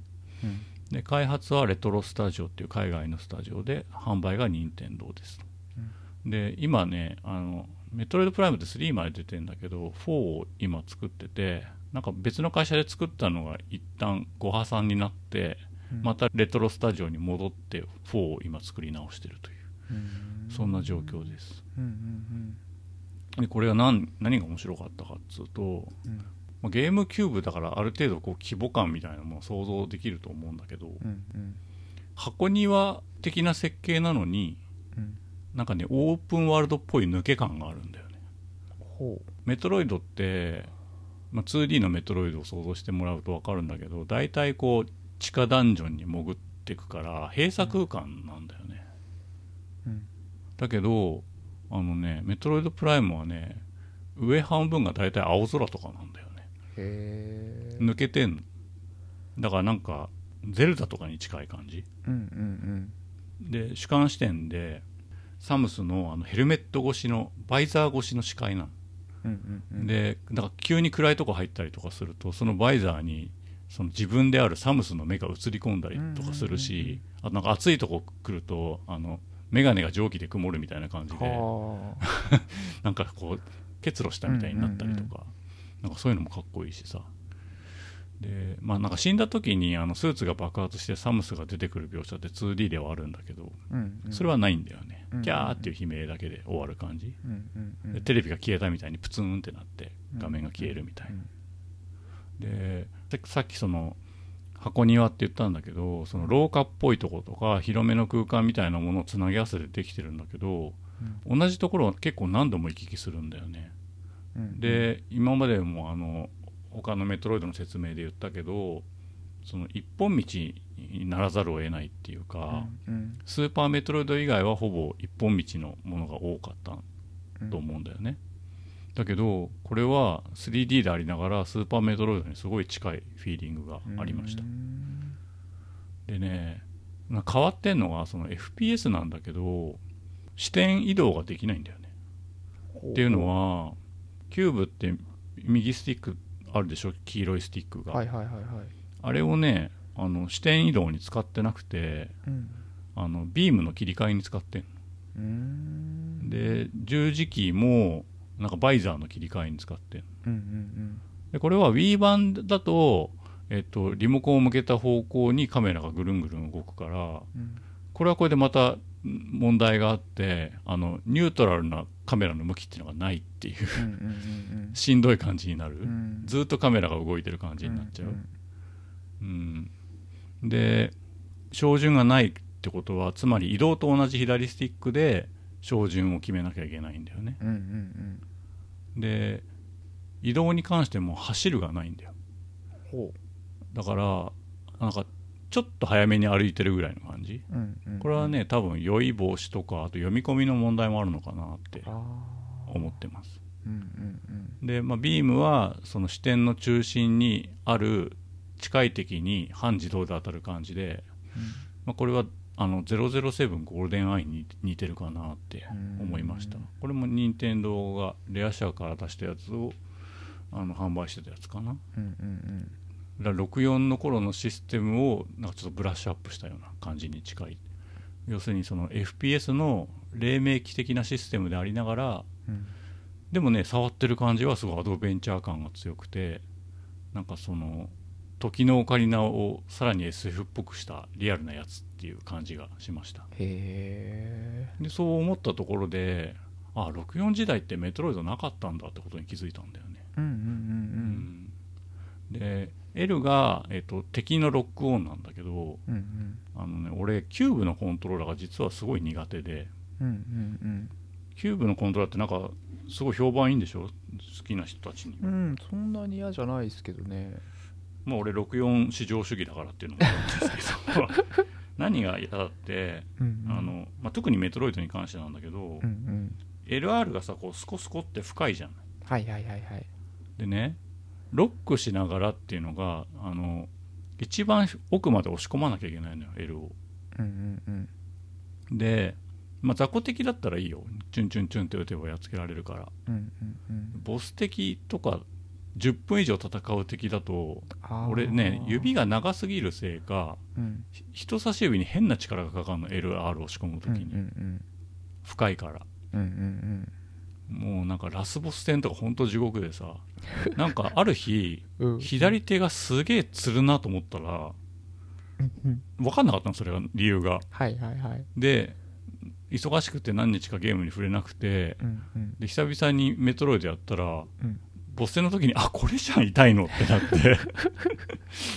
指がつってんだよね。うん。人差し指が。でなんかメトロイドって俺メトロイドに限らずアクションゲームが下手だから、うん。ボス戦とかさ10回20回戦いたいのにもう1日3回が限界みたいな 指のせいで。でなんならねあの、うん。バトルの難易度はそれほど高くないんだよね。だけど指が痛くて3回しかプレイできないみたいな 日が続きましたでそれの他にセーブポイントも隠され気味で 2D だったらあの進行方向に必ず通過しなきゃいけないところにあったりするんだけど、うんうん、3D だからさなんかドアが見つけられなかったら通り過ぎちゃうんだよね、はいはいはいはい。でそれであのセーブができなくて特に一番最初のチュートリアルの部分がうん。えっ、とね30分ぐらいかかるのにうん。俺セーブポイント一回も見つけられなくてう、んでなんかボス倒して脱出しろみたいなところで何回も死んで、あなんかあ45回やり直す羽目になったんだよね、うんうんうん。で実は途中にありましたってことにマップ見て気づくんだけどうんうんその 3D マップも割と見方がトリッキーででも慣れるとあなるほどこれが向いてる方向でこういう方向にあのドアがあるはずだってことがちゃんと書いてあってみたいなことが分かるからうんうん。まあよくできたシステムだなとは思いました、うん。まあ、セーブポイントはもうちょっと隠さなくてもいいんじゃないかなとは思ったけどね、うん。うん、でバイザーっていうのがいろいろあってうん。えー、と普段はコンバットバイザーっつって銃を撃つ時のバイザーなんだけど、うんうんえー、と左に十字キー入れるとスキャンバイザーっていうのになって、うんうんセンターにあるものにロックして A ボタンを押すとなんかその見たものの情報がスキャンできるみたいな。うんうんうんうんで、まあ、置いてあるパソコンとかを調べてもいいしスイッチとか調べてもいいし敵をスキャンするとなんか敵の情報とか弱点みたいなものが出てきたりとかするっていう。でそれをすごい頻度でこう押し込まなきゃいけなくてまた人差し指痛くなるっていうやつなんだけどでもまあそのシステムがあるがゆえにアドベンチャー感みたいなものがうまく表現されてたんだよね。うんでスキャンはそれ以外にも後半にサーモバイザーっていうなんか赤外線スコープみたいなのが出てきたり X レイバイザーっていう X 線でしか見えないものが見れるようになったりとかしてその2つのバイザーを使わないと見えない敵とかも出てきてうん。映画でいうとプレデターみたいな。あああいう SF, SF っぽさがビジュアルとして、うんうんかなり強く味わえましたね。うんう。ん。で俺あのビジュアルがすごい好きで今回。うん。うんさっきその上が青空とかって言ったでしょ？うんうん。で潜ってくダンジョンもあの岩とかマグマとかそういう自然物の中にうん。あのメカっぽいディテールが貼ってあるっていうのかな。ほなんかなんて言えばいいんだろう。全部がその人工物じゃなくて例えば家の中にもさこうラックとか置いたりするじゃない。うんうんそういうような感じであの人工物と共存するような感じにダンジョンができてるっていうか。で部分部分にその LED っぽい光とかもついててうんうん。なんかねありそうで意外と見たことないなと思ったんだよねそういう世界観が。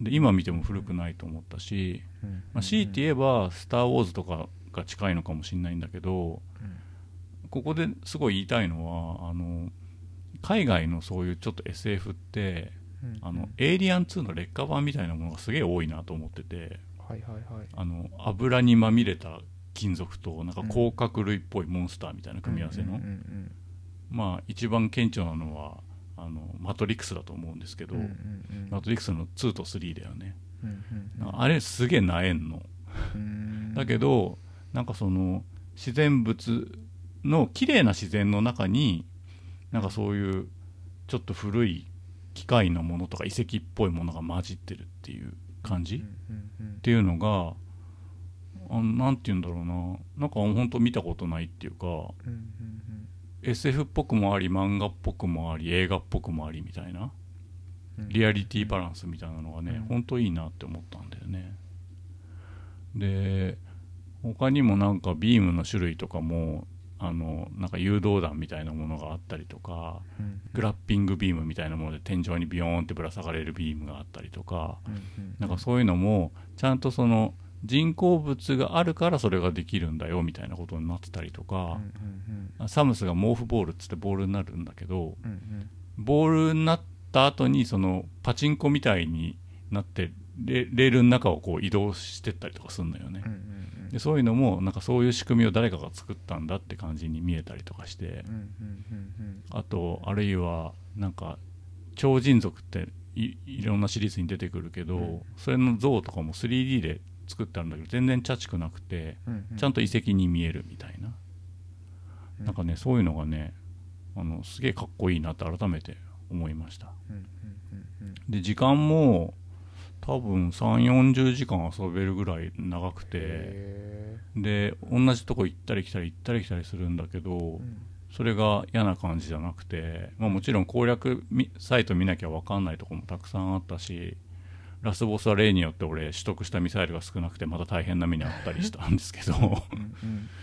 まあそれでも全然面白かったしあの続けて23やりたいなと思って。で2持ってなかったからメトロイドプライム2持ってなかったから、ヤフオクとかで検索したらうん。なんかあんま数が出てなかったみたいですげえ高いの。へー。なんか5000円とかなの中古で。へうわマジかよとか思って、うん。で Wii 版のやつとかはさらにもっと数が少なかったみたいでん。なんか1万円ですとかっつって。へでもなんかやりたいなと思って。そしたらなんか3の Wii 版は安かったんで3って Wii しか出てないんだけど、ーうんうん。3は1000円で買えるっつってうん。分かったから、1000円で落札したんだよね。うんうんでゲームキューブ出してたんだけどうん。うんあの Wii もう一回出してこようっつって出したらうん。メトロイドは動いたんだよ。うんうん。動いたんだけど、うん。あのゲームキューブも動くはずじゃん Wii はいって、はいはいはい。そしたらなんかねあの他にやってたゲームキューブのソソフト挿したら動かなくてうん。なんかディスクがうまく読み込めませんとかっつってうん。でどのディスク入れても読み込まなくて、うんうんうん。なんだよとか思ってさ。うんうんそしたらなんかね Wii が調子悪いみたいでう、んうんあのー電源切ってうん立ち上げた時にゲームキューブのソフトが入ってたら立ち上がるっていう、うんうんうん。そういう仕組みだってことが分かって 俺の Wii がねたまたまにうんうん一瞬あの Wii も中古のやつ新しいの買買い直そうかなって 思ったりしたんですけど Wii はさすがに数がいっぱい出ててねうん。1000円2000円3000円ぐらいで小切れのやつが買えそうでしたね。うんでもさっきそのスイッチの有機 EL 版買ったって言ったけど、うん。その白いスイッチの隣に白い Wii が置いたのね今ああうんで質感がね全然違うんだよね。うんうんうん。Wii はなんか当時はあのシュッとしてかっこつけてんなって思ったけどうんうん。今見るとすごいあのペナッとして チャチいなってプラスチックの感じとかがね。うん。まあ値段が全然違うからね。安かったし Wii は。あリモコンとかにかけてるお金も違うんだろうけど。うん。うん。なんかすごいこう長い時間が経ったんだなってことを今思ってるしあと、あの Wii リモコンとかの精度がやっぱ全然高くないね久々に見るとうんね、あのポインターとか全然追いつかないしさ、うん。あのメトロイドやってもポインターだからその右手の銃うんうん。とかがバッチリだろうっていうふうに一瞬思うんだけど、うん。そうでもねえなみたいな感じになって。うんうんでなんかこうスイッチみたいなものもあのゲームの中に出てくる、うん。えー、とゲートを開くスイッチみたいなのもリモコンを奥に押し込んで回転させて引っ張ってくださいみたいなやつとかが出てくるんだけどうんうん。なんかあんまりしっくりこないんだよね。レスポンスとかがね。うんうんで、まあ、あのメトロイドプライム123もスイッチの移植版が出るかもみたいな噂はずっとあるから、うんうん。まあ、ちょっと23はそっちでやろうかなみたいうんうんうんうんな 気持ちでは今いるっていう、うんまあ、そんな感じです。うん。なるほどな。うん。そうか。うん。スーパーモンキーボールはちょっとなんか久々に名前聞いたなっていう感じしましたけど。あなんかそういえばあのリメイクが出るっていうニュースを多分うん。見てはいたんだろうなと思って、うん。最近見たってなんかこう頭のどっかでうん。思い出しましたね、うん全然パーティーゲームのモードがあるとかうん。知らなかったですね、ああそのなんかマリオカートみたいなモンキーレースってやつと、うんうん。あとねえっ、となんかお盆みたいなところにみんなで乗ってう、んうん。落とし合いをするモンキーファイトっていうのがあってへその2つがむちゃくちゃ盛り上がるんだよね。えへえうん。難易度もすごい絶妙でね。うんうんううんんで当時家に来た友達とかみんな巻き込んでやってたね。うん。そうなんだ。なんかうん。マリオパーティーの1ミリゲームぐらいにしか多分ね見え方はそれで合ってると思うんだはいけど。はいはいはいい。やでも素晴らしいんだよね。へえ うん。何がいいんですか？なんか難易度設計とかがすごいしっかりしてて初めての人でも触れるっていうのとあと失敗した時にゲラゲラ笑えるああうん。うん。そのリメイク版うはん。なんかいろいろ現代アレンジをうん。加えようと思ってむしろバランスが崩れちゃってる感じ。と思ったね。30分ぐらいしかやってないけどね。ううん。んそうメトロイドプライム僕多分 Wii 版を買ったのかな、うんあんまり覚えてないですけど序盤で、そうまさにですよ。あのジャンプするところとかでうん。うまくいかんな足元見えねえじゃんってね。そうそううまくいかんなと思ってとかなりと序盤でやめちゃったなっていう感じなんですけど。うん。んなんか。いやでもワンはすごいやってほしいな。えースキャンバイザーはなんか覚えてますね。うんでしかもね読み込みが結構遅いっていうね、うんうんうん長長押しして何秒5秒ぐらい押してないといけないから指すげえ疲れるんだよ。うんうんうん。その FPS だけど視点移動ができないっていうのがうん。ちょっと僕 Wii 版だったんだと思うんですよね多分だから、うんうん。うん。あんまりこう想像ができないっていうか Wii 版なんかこう視点移動ちょっとこう気持ち悪くなったなっていう、はいはいいやうん俺も覚えてるんですけど3 3やってそう思った、うん、これずっとぐにゃぐにゃしてんの地獄なんですけど、うん。って思うえー逆にそのう動かないっていうのはなんかどういう仕組みなのかあのバイオハザードみたいな感じっていうか、うん、違う。オートカメラってことですか？いやオートカメラでもないよ。あでもロックはできるけどねだから。あー。あオートカメラロックオンはして敵ロックオンするとそいその子を追っかけるってそことですよね。そいつま真ん中にしてくれる、はいはいはい。で、えー、とあとは自分が動いた方向を向いてる。うん、でカメラだけは動かせな動いいってことか。た方向うん。うまく説明できないな。左右で体がターンするってことですもんね。ずっとタ正面向いーンしてないよね多分。タあそうなんだだってターンしてたらさうん。ん。あ横に動くのか。どうしてたかな。うーん。ロックオンでってことなのか。なんかそれだとどうやって進むんだと思って。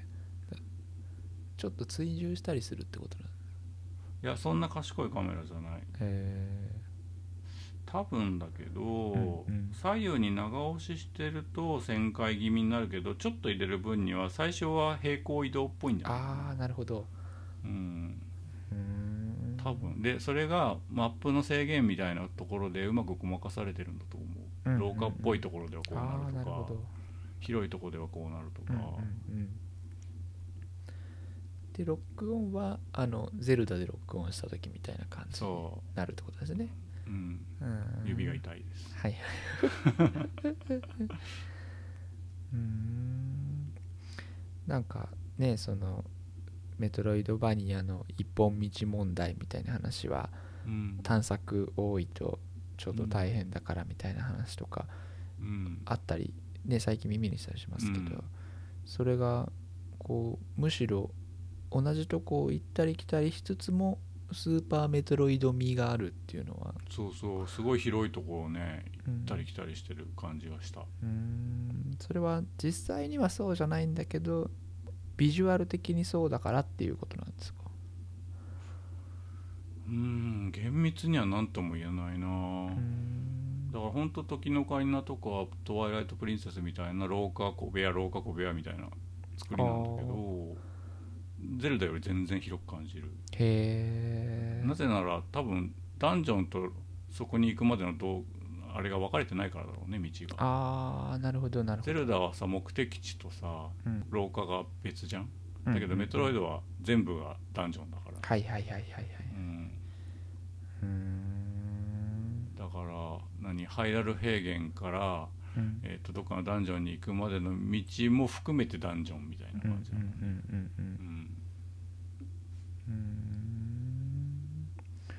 なるほどな。で避けるがないっていうのはすごくない？うんうんうん。あのダッシュで避けるとかもなくて。はいはいはい。でボス戦とかほんとやれること少なくてうん。あのバイザー切り替えるとか銃を切り替えるとかうんうん。それぐらいしかないしあと時々弾になって隙間に入って避けるとかさ、はいはいはい。それでよくバリエーション作れたわって思う、ん。そううんドッジロール的なものもないのね。ない。えなんかふわっとしたジャンプでーうん。どうにかするみたいなのとかね。うん。すげえな。40時間ですよねそれでね。ぐらいね遊んだね。へでえっとゲームキューブ版はメトロイドフュージョンと連動要素があってアドバンスとメトロイドフュージョンをつなぐと初代メトロイドが遊べるっていうおまえけ、へえ素う敵ん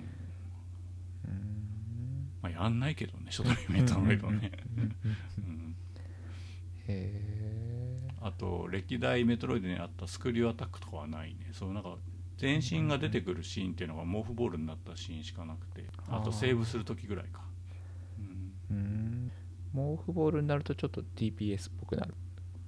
モーフボールになる時は大体パズルやってる時だからあんま関係ないかな、うんなんんかうん。電流イライラ棒みたいな細い道をわざと弾で生かされたりとか 落ちてもう一回やれとかあさ なんでこんなこの字に曲がったとこ行かなきゃいけない行った先にミサイルタンクがあるみたいなさ、うんうんうんうん。いやでもああいうビジュアルのなんか SF 映画とかああったら教えてほしいな誰か。うんそうなんだ。なんかそのう口頭で僕うん序盤はなんかただの宇宙船っぽかったようなイメージしかなくって、うん。その人工物と綺麗な自然や遺跡が共存してるみたいな。チュートリアルが終わると次の本編の惑星に不時着するんだよねああなるほど、うん。うんそこが本当にその何原生林みたいなところにメカっぽいそのハッチがあったりとか、うんうんうん誘導するような LED があったりとかうんうんうんまあ甲虫っぽいメカ生命体みたいなのが出てきたりとかっていううん感じなんだよね、うんうんうんそういうの大体そのゲームとかがやるダサくなりがちなんだけどうん。ダサくないんだよな、うん。遺跡と混ぜたっていうのがやっぱいいのかな。うんうんうんうん。でもね、あのエイリアンとかもね遺跡文化みたいなのあったしね別にね、うんうんうんうん。なんだろうな。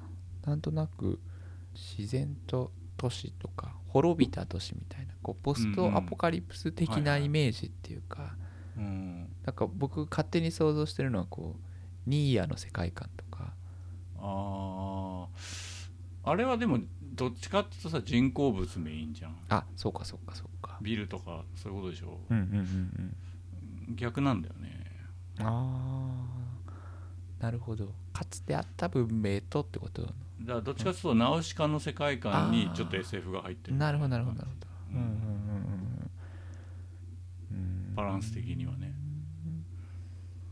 なるほど。あないと思うんだよな他にあんまり。うーんあでもあれとは近いか「ホライズンゼロドーン」とかは近くてダサい感じかどっちかっていうと あの自然の中にメカ生命体みたいなのがいてみたいな、あそうです、ね、俺はあれダサいと思うんだよねああなるほど。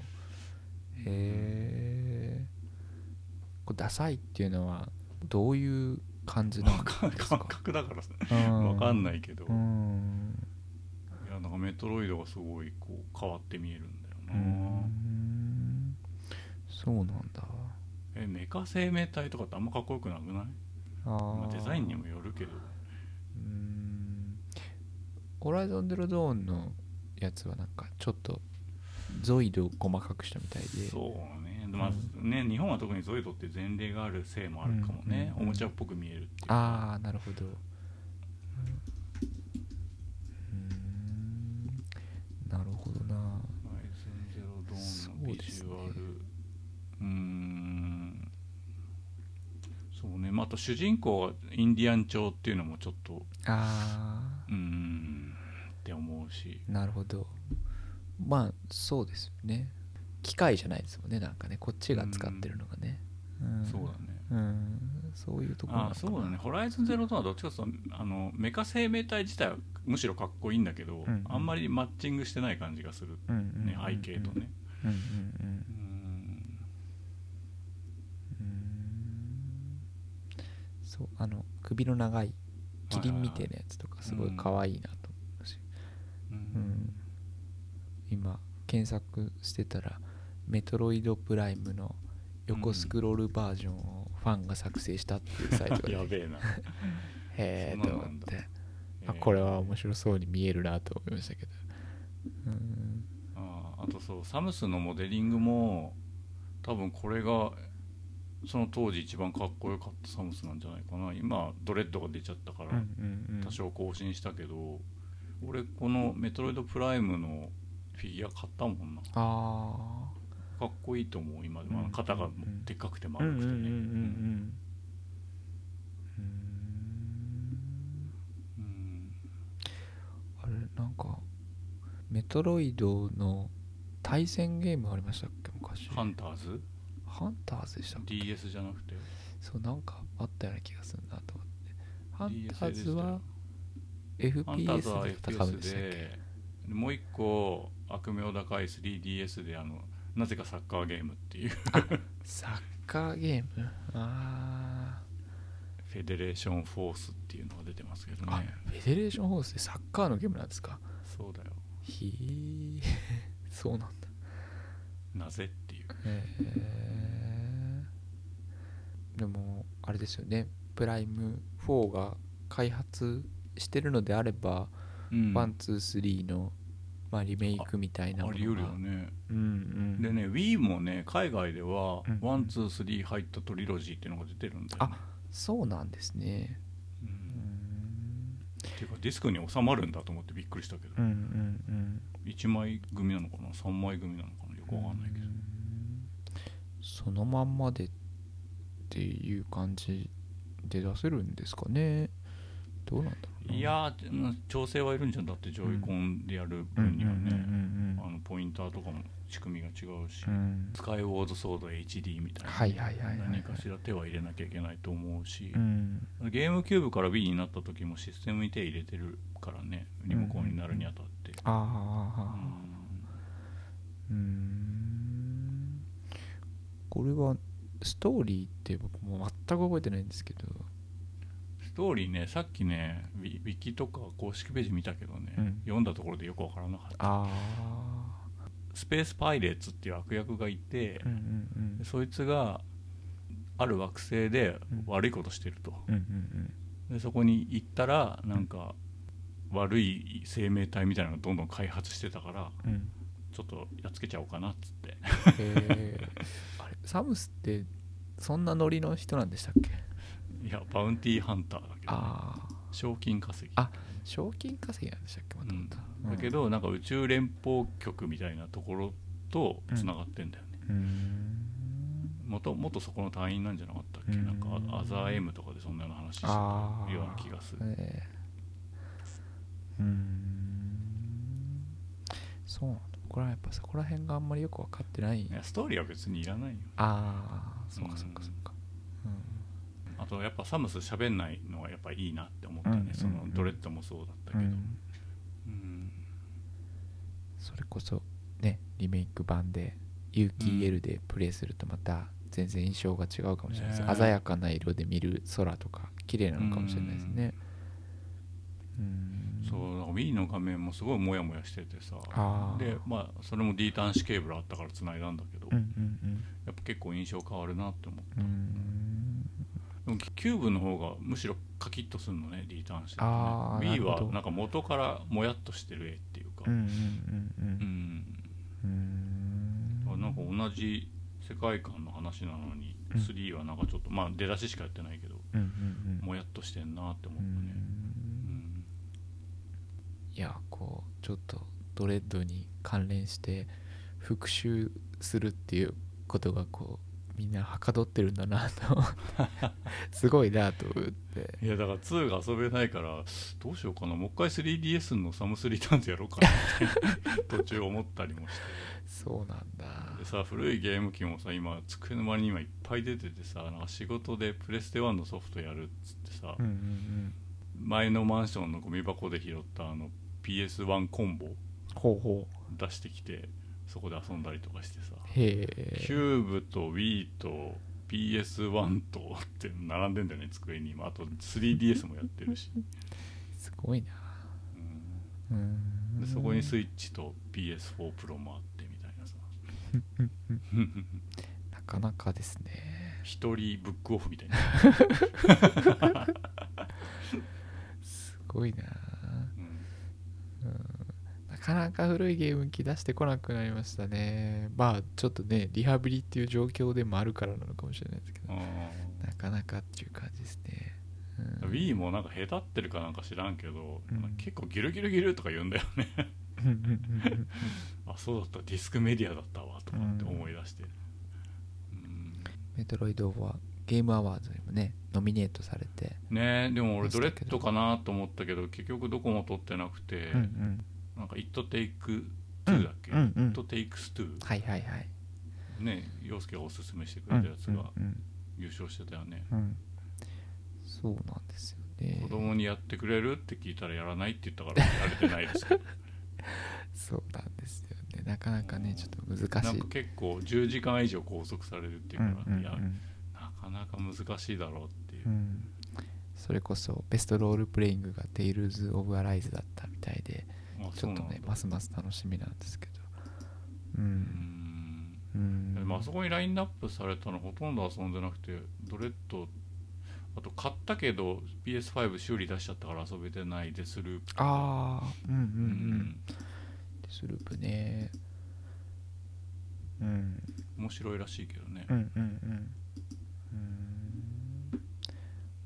マーベルのガーディアンあそれも買ったんですよラクシティはガーディアンズ・オブ・ギャラクシーね。これは PS5 PS5 も4もあるんじゃない？あフォーマあ XBOX もあるんだ。うーん。あれ映画のお話前してたやつですよね。そうそうえしてたっけ俺？あれしてませんでしたっけ？あのアライグマみたいなのが出てくるみたいな。あそうそうそうそう、うんうんうん。で声があの極楽とんぼの加藤がやってて、うんうんうん。なんでっていう。うーん。そうちょっと映画とか見たら楽しめるんかな。あでもなんか IGN のなんだっけダニエルが言うにはうん。すごいこうあの世界観が再現されてて、へえその手のゲームの中ではすごい一押しだって。あのなんか前に出たえっ、とアベンジャーズがすごい出来が良くなかったみたいで、そこで満足しなかった人にはいいんじゃないかなって言ってたね。アベンジャーズなんかちょっとハクスラっぽいやつでしたっけ？いやわかんない。全然買う気がなかったからわかんないけど、そうなんですね。アベンジャーズもあんまちゃんと履修してないんですよね。俺もあでねそのゲームキューブで、うんうん。なんかいろんなゲームやってるうちの一本で俺あのロード・オブ・ザ・リングがすごい好きで映画のね。でそれのゲームがあるからそれもプレイしてなかったやつをやったんだけどうんあのすげえいいなと思ったのがそうん。のアベンジャーズとかって、うん。多分映画とかは肖像権の権利があるからだと思うんだけど俳優の顔が違ったりモデリングとかも違ったりするのよ、うんうんだけどロード・オブ・ザ・リングのゲームは俳優も同じだしモデリングも同じだし、うん吹き替え声優も全部一緒なんだよね。へえ。でそれ久々にやってあ映画見たくなっちゃったなって思ったよね、うん吹き替え声優まで一緒って偉くない、いやすごいですね。うん、で映画のシーンがふんだんにムービーとして入っててうんうん。でそこから地続きにプレイアブルになるっていううんゲームの作りになっててうんうね、ん。感動するんだよね。うん。ゲーム自体は荒いんだけど。つながってるっつって、へーキューブか。キューブな。まあ、キューブじゃなくてもプレステ2でも出てるけど。あそうなんですね。ううんん映画でいう2と3がゲームになってうんうんうん。うん。へえ当時すごいびっくりした。そういえばあのスイッチのキューブができるプランはどうなったんですか？なんだっけ？えスイッチで？あれスイッチでキューブできるようになったんですよね。キューブ？64じゃなくて？あ64か。キューブはまだできないんでしたっけ？できないキューブは。そっかそっかそっか。うん。64のやつは結局プラン入ってないまあそっかそっか。だで妻もあのハッピーホームパラダイスだうんうんうん。もうあの買ってないまだ。あそうなんですね。なぜならあの追加された無料アップデートがすごすぎてそっちまでとても手が回らない、へうえん。そうなんだ。ハッピーホームパラダイスかな？うんうん。そうだね。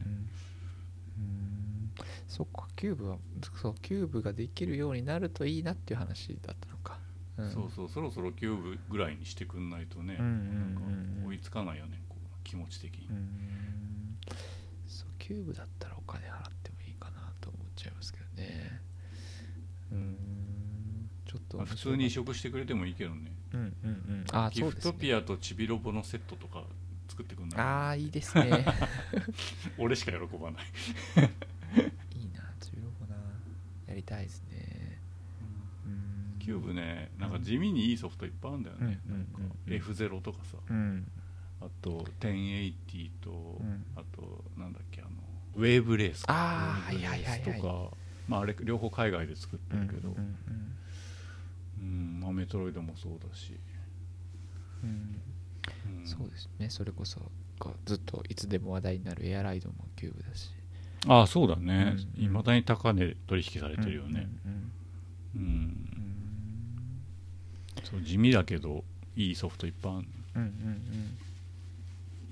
うん。あとスーパーモンキーボールね。いやーちょっとそう聞くと思わなかった。意外でしたね。意外だよね、うん。そう当時は家に来るとまだブラウン管のテレビだったんだけど、うんうん。部屋の電気全部消して、うん。レズをやらされ、スーパーモンキーボールをやらされっていうのを来た人みんなに、へえうんやってたね。いいですね。楽しいな。うん。あなんならあのレズのソフトタダで配ったりしてました。いい体験ですね。うん。うん。やっぱりなんかそういう意味でもこうこの1年こう振り返るとドレッドの影響力たらないですね。いやドレッドすごい良かったと思うよ、うん。なんか優勝しないのが嘘みたい、うんうんうんね確かに。でも2人用のゲームがこんな風に取り扱われるなんて、うんまあ、触ってないからどれぐらい出来がいいのか分かんないけどね、うん。もうドレッドなんか全然目じゃないよってぐらい面白いのかもしれないし。ああまあ、その一方でうん2人でやったらどんなゲームも大体楽しいだろうっていう気持ちもちょっとあるんですけど。うんん。じゃんけんだって楽しいしね。にらめっこだって楽しいしね。ちょっと改めてプライムのビジュアルをもう一回しっかり見て。そうね。そう。マジ誰か説明してほしいわ、うん。まあ、俺特に SF に詳しいわけではないのあでいや何言ってんだよ。お前あれの真似だろって言ってくれる人もいるかもしあないるほれなですけどなるほど海外の SF の、まあ、よく見るやつのうん血と油にまみれた金属みたいなうん。のはなんとなくわかりますけど、ううん。ん遺跡感が大事なのかな。ちょっとわかんない。分かんないんだよね。ちょっと今あれですけど。ゲーム画面ちょっと見てみます。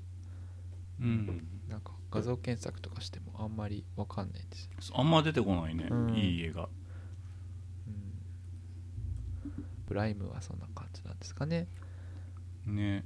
うん。いやだからいきなり 3D であの完成度もビジュアルも含めてだけど出せたのは本当すごいなと思って、逆に普通の FPS の完成的なシステムができてたらまた評価違ったんじゃないかなって思うねうん。その過渡期にあれを出してることがすごいような気がする、うん。うん。うん。うん。うん。で FPS っていうよりはちゃんとアドベンチャーに感じられるはいっていう。はいはいはいうんうんあーちょっと待って。ヘイローとかは近いのかな？あヘイローもなんかや何回かやったことあるけどでもそんなかっこよくは感じなかったんだよーうん。な、ヘイローとかどっちかっていうとよくある方の世界観に見えるけどね。ああなんか大自然の中でみたいなのはイメージありますね、うんまあちょっと近いかそういう意味ではね、なんかだからこれと何が違うのって言われるとなんかすごいメトロイドの方がかっこいいなって俺は思っちゃったんだよな、なんかでも確かにね大自然の中にあのハッチがあってみたいな感じはあるよね。うんうんうん。うん。うん。うん。そうそう。なんかヘイローリングっつったかな。なんかこう惑星っていうかなんていうかの中にいろいろあったりするみたいなお話だったような。うん、うん。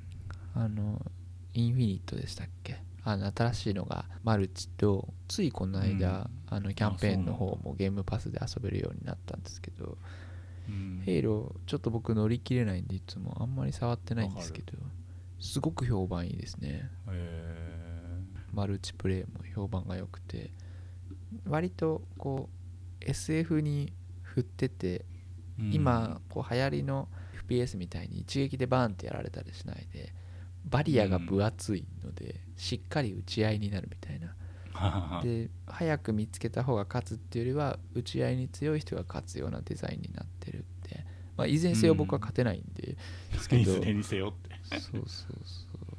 うん。なんか非常に評判がいいですねあーなんかちょっと分かったかも。なんか俺世界観世界観って言ってたけど、うんうん。あの軍隊感がちょっとダサく感じるのアメリカ海兵隊あ感はいはいはいはいはいはい。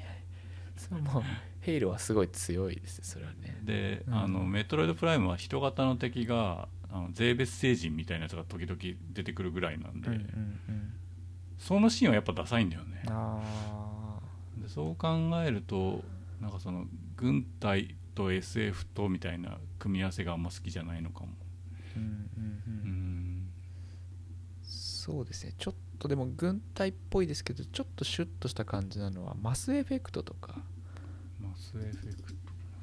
マスエフェクトなんかいろんな種族が出てきてこうみたいな感じですかね。これもなんか黒っぽい鉄のそうですね。ちょっとコテコテはして。感じではある、うんうん。えーそうね。うん。難しいな、やっぱ人型が出てくると途端にダサくなるあー。あー。そうですね。なんかちょっとこう懐かしの SF 映画館みたいなのがちょっと確かにあります SF ですよって言われてる感じがするっていうか、うんうんこの人たち普段何してんだろうってうんちょっなんか余計なことに気がいってしまう、うんうんうんうん。うんそっか。これはむしろその最初に言ったベタな感じに近くなる。どっちかっていうとね、うん。わかまあやったことないから分かんないけど、そうですね。いやなんか海外の会社で作ったにもかかわらずそういうなんかちょっと任天堂っぽさみたいな。だからその軍隊じゃないっぽさみたいなのがうまくなんか料理されてた気がするな今思うと。うん面白い時のオカリナやっててもさあんまそういうこと感じないじゃん。なんか軍隊っぽさとかああ確かに感じないですね。多くとかが攻めてきてぶっ殺すみたいな感じとかあんまないじゃん。いい意味でも悪い意味でも牧歌的っていうかね、うんうんうん、そうですねそれを SF に置き換えてる感じがするな、うんうんうん、シャドウ・オブ・ウォーとか全然違いますもんね、シャドウ・オブ・ウォーって何？あの何でしたっけ？ロード・オークを育てるゲームです。あのオークに負けるとオークが強くなる、はいはいうん、そういうのとはね、ゼルダは違う、ね、はいはいはいはい。うん、どれともそういう SF の匂いがする？いやドレッドはプライムのに続いてる感じがするし、うん、人型も超人族とそれに準ずるメカみたいな人しかいないんじゃないかなだからすごい好きです。なるほどな。いやちょっとドレッドはまだ結局触れてないので少しライフが回復したところでこう一気にやりたいなみたいな気持ちではいるんですけどなんかしっかり履修しておかないと感はありますね、うん、みんな多分いつかクリアできるんだろうなと思うとゾクゾクするねあれ。あの難しさをはいはいはい。うん楽しみだな。うん。はい長くなりました。はい。